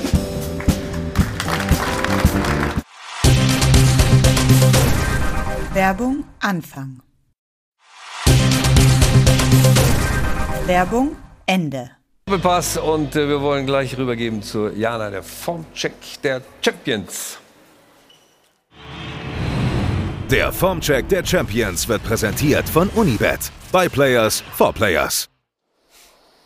Wir schauen auf den BVB und dieses 2 zu 0 gestern gegen den ersten FC Köln. Damit hat Dortmund jetzt alle sechs Heimspiele in dieser Saison gewonnen. Zum ersten Mal auch zu Null gespielt. Und wir merken, es geht auch ohne Haaland und zwar mit ihm hier. Steffen Tigges, unser Mini-Haaland, so haben wir ihn genannt. Warum? Weil er ist 1,93 Meter. 93. Haaland ist 1,94 Meter. Hier sehen wir nochmal sein schönes Kopfballtor von gestern. Es war sein erstes Bundesligator. Und das als Joker bei seiner ersten Ballberührung gestern im Spiel. Jetzt aber zu unserem Mini-Haaland und dem Vergleich mit Erling Haaland. Also ein Zentimeter kleiner ist er. Hat auch noch ein paar weniger Tore auf dem Konto, so viel müssen wir schon sagen. Aber das war doch gestern schon mal ein sehr guter Einstand. Und zum BVB muss man sagen, national wirklich top, gerade international, zumindest im letzten Champions League-Duell gegen Ajax Amsterdam, flop. Das war eine 0 zu 4 Klatsche und die Frage ist jetzt, reichen diese Leistungen aus der Fußball-Bundesliga für die Wiedergutmachung am Mittwoch in der Champions League beim Heimspiel gegen Ajax? Weil der Sieg gegen die Kölner, muss man schon sagen, der war aus der Kategorie maximal effizient, aber glanzlos. Der Formcheck der Champions wurde präsentiert von Unibet. By Players for Players. Aber Borussia Dortmund, Stefan, muss man sagen, das ist der kleine Unterschied, sagen wir mal, zur letzten Saison vielleicht schon. Sie sind stabil, auch ohne Haaland. Ich sehe mal die Woche oder die ganze letzte Woche mit Bielefeld mit dem Sieg, dann mit Ingolstadt und jetzt gegen Köln. Sie haben kein Feuerwerk abgebrannt, sondern sie haben total seriös das runtergespielt. Gestern waren sie nicht die bessere Mannschaft, haben aber trotzdem die drei Punkte auf dem Konto. Und das ist ein Schritt nach vorne in die richtige Richtung für Dortmund, so sehe ich das. Weil viele eben immer das Besondere erwarten, aber das Besondere kannst du nicht immer liefern. Und sie haben plötzlich auch Geduld, wie ich finde. Du musst Geduld haben, du musst die Ruhe haben und dann eben in den gewissen Momenten auch zustechen. Und das haben sie in dieser Woche für mich eindrucksvoll bewiesen. Und das ist eigentlich der nächste Schritt in die richtige Richtung. In der Entwicklung von den Spielern auch. Das heißt, sie haben den nächsten Schritt auch vielleicht doch zur Meisterschaft gemacht, obwohl viele sagen, nee, die, an den Bayern kommen sie nicht vorbei, die Dortmunder. Naja, ich habe mich schon überrascht, dass sie jetzt äh, diese Spiele doch für sich ziehen, weil Haaland ist sonst äh, ein Unterschiedsspieler, den sie vorne drin haben, ganz eindeutig. Ähm, und äh, jetzt diese Spiele zu gewinnen, muss man sagen, zeigt auch eine gewisse Reife. Und sie haben jetzt auch das erste Mal, glaube ich, zu Null gespielt gestern. Ähm, auch das ist sicherlich etwas, was wieder ein Effekt ist. Also neben dem Pokalspiel in der Meisterschaft jetzt das erste Mal wieder zu Null. Und äh, die Punkte sind auf ihrem Konto und sie haben nur einen Punkt Rückstand. Ja, vor allen Dingen, wenn du, gut, wenn du gut spielst, äh, dann brauchst du nicht den Brecher vorne, dann kannst du auch den kleinen Nee, du musst nehmen. aber nicht immer gut spielen. Gestern haben sie ja nicht wirklich gut gespielt. sondern es geht sich in so einem Spiel nur darum, das Spiel zu gewinnen und die drei Punkte einzufahren. Darum geht es. Und das konnte BVB in der Vergangenheit nicht. Da haben sie gegen die kleineren Vereine Ja. Äh, nicht gepunktet und jetzt holen sie sich aber die Punkte. Und das ist nochmal der richtige Schritt in die richtige Richtung für Und Dortmund. sie haben immer noch sehr viele Verletzte. Das heißt, äh, sie sind weit weg vom Maximum. Da kann also immer noch ein bisschen was kommen. Und ich glaube, ganz entscheidend ist die nächste Woche. Da spielen sie in Leipzig. Ähm, da geht es darum, da drei Punkte zu holen, um an den Bayern dran zu bleiben. Und dann im Dezember eben das Duell gegen die Bayern. Da wird sich entscheiden, ob vielleicht ein bisschen mehr geht äh, dieses Jahr in Sachen Meisterschaft. Die Dortmunder waren in den ersten Spielen ja auch defensiv anfällig. Und ich glaube, es waren jetzt ganz dankbare Gegner, also Bielefeld und, und äh, Ingolstadt, um das eben auch so ein bisschen in den Griff zu kriegen. Aber um gegen sich die hätten sie letzte Saison, Entschuldigung, wenn ich ja, unterbreche, aber, aber da um sich hätten sie zu letzte Saison stabilisieren. gewackelt, ja? Um sich zu stabilisieren. Das Ja, ja, scheinen sie jetzt zu stimmt. schaffen. Die Probe aufs Exempel wird jetzt kommen gegen Ajax. 0 Mhm. zu 4, das war schon wirklich eine Klatsche. Und wie sie da jetzt reagieren, da bin ich sehr, sehr gespannt. Vor allem Ja. ohne Haaland. Jana, wie sieht es denn aus mit den Spenden diese Runde? Oh, Ich konnte ein bisschen was einsammeln. Ah, ich habe ein paar. Namen vorzulesen. Ja. Also, danke geht raus an den Spitzenreiter SV Schönfeld, an FC Eilenburg und an die Fachoberschule Bad Neustadt. Insgesamt 60 Euro zusammengekommen. Die gebe ich dir einmal rüber. Ja. Dankeschön, vielen, vielen Dank. Und äh, ja, wir haben vom 10. Spieltag eigentlich alles besprochen. Nur eins noch nicht. Und äh, da müssen jetzt die Vierter Fans ganz, ganz stabil und sicher sein. Weil das hier ist natürlich eine Nummer, die ist nicht erstklassig gewesen. Und dann auch noch von einem Spieler, der Asta heißt. Und das soll unser Rausschmeißer sein. Lieber Asta, verzeih, man soll eigentlich mit Namen keine Jokes machen, aber jetzt am Ende sage ich trotzdem Hasta la vista, bis nächsten Sonntag mit diesem Eigentor. Jetzt gibt es die Highlights des 10. Spieltages Bundesliga pur. Vielen Dank in die Runde. Manuel Baum sehen wir vielleicht bald wieder in der Liga und Oliver Runert spielt demnächst mit Union im internationalen Geschäft. Haben wir alles besprochen und was hier besprochen wird, wird Wahrheit. Bis zum nächsten Sonntag. Ciao.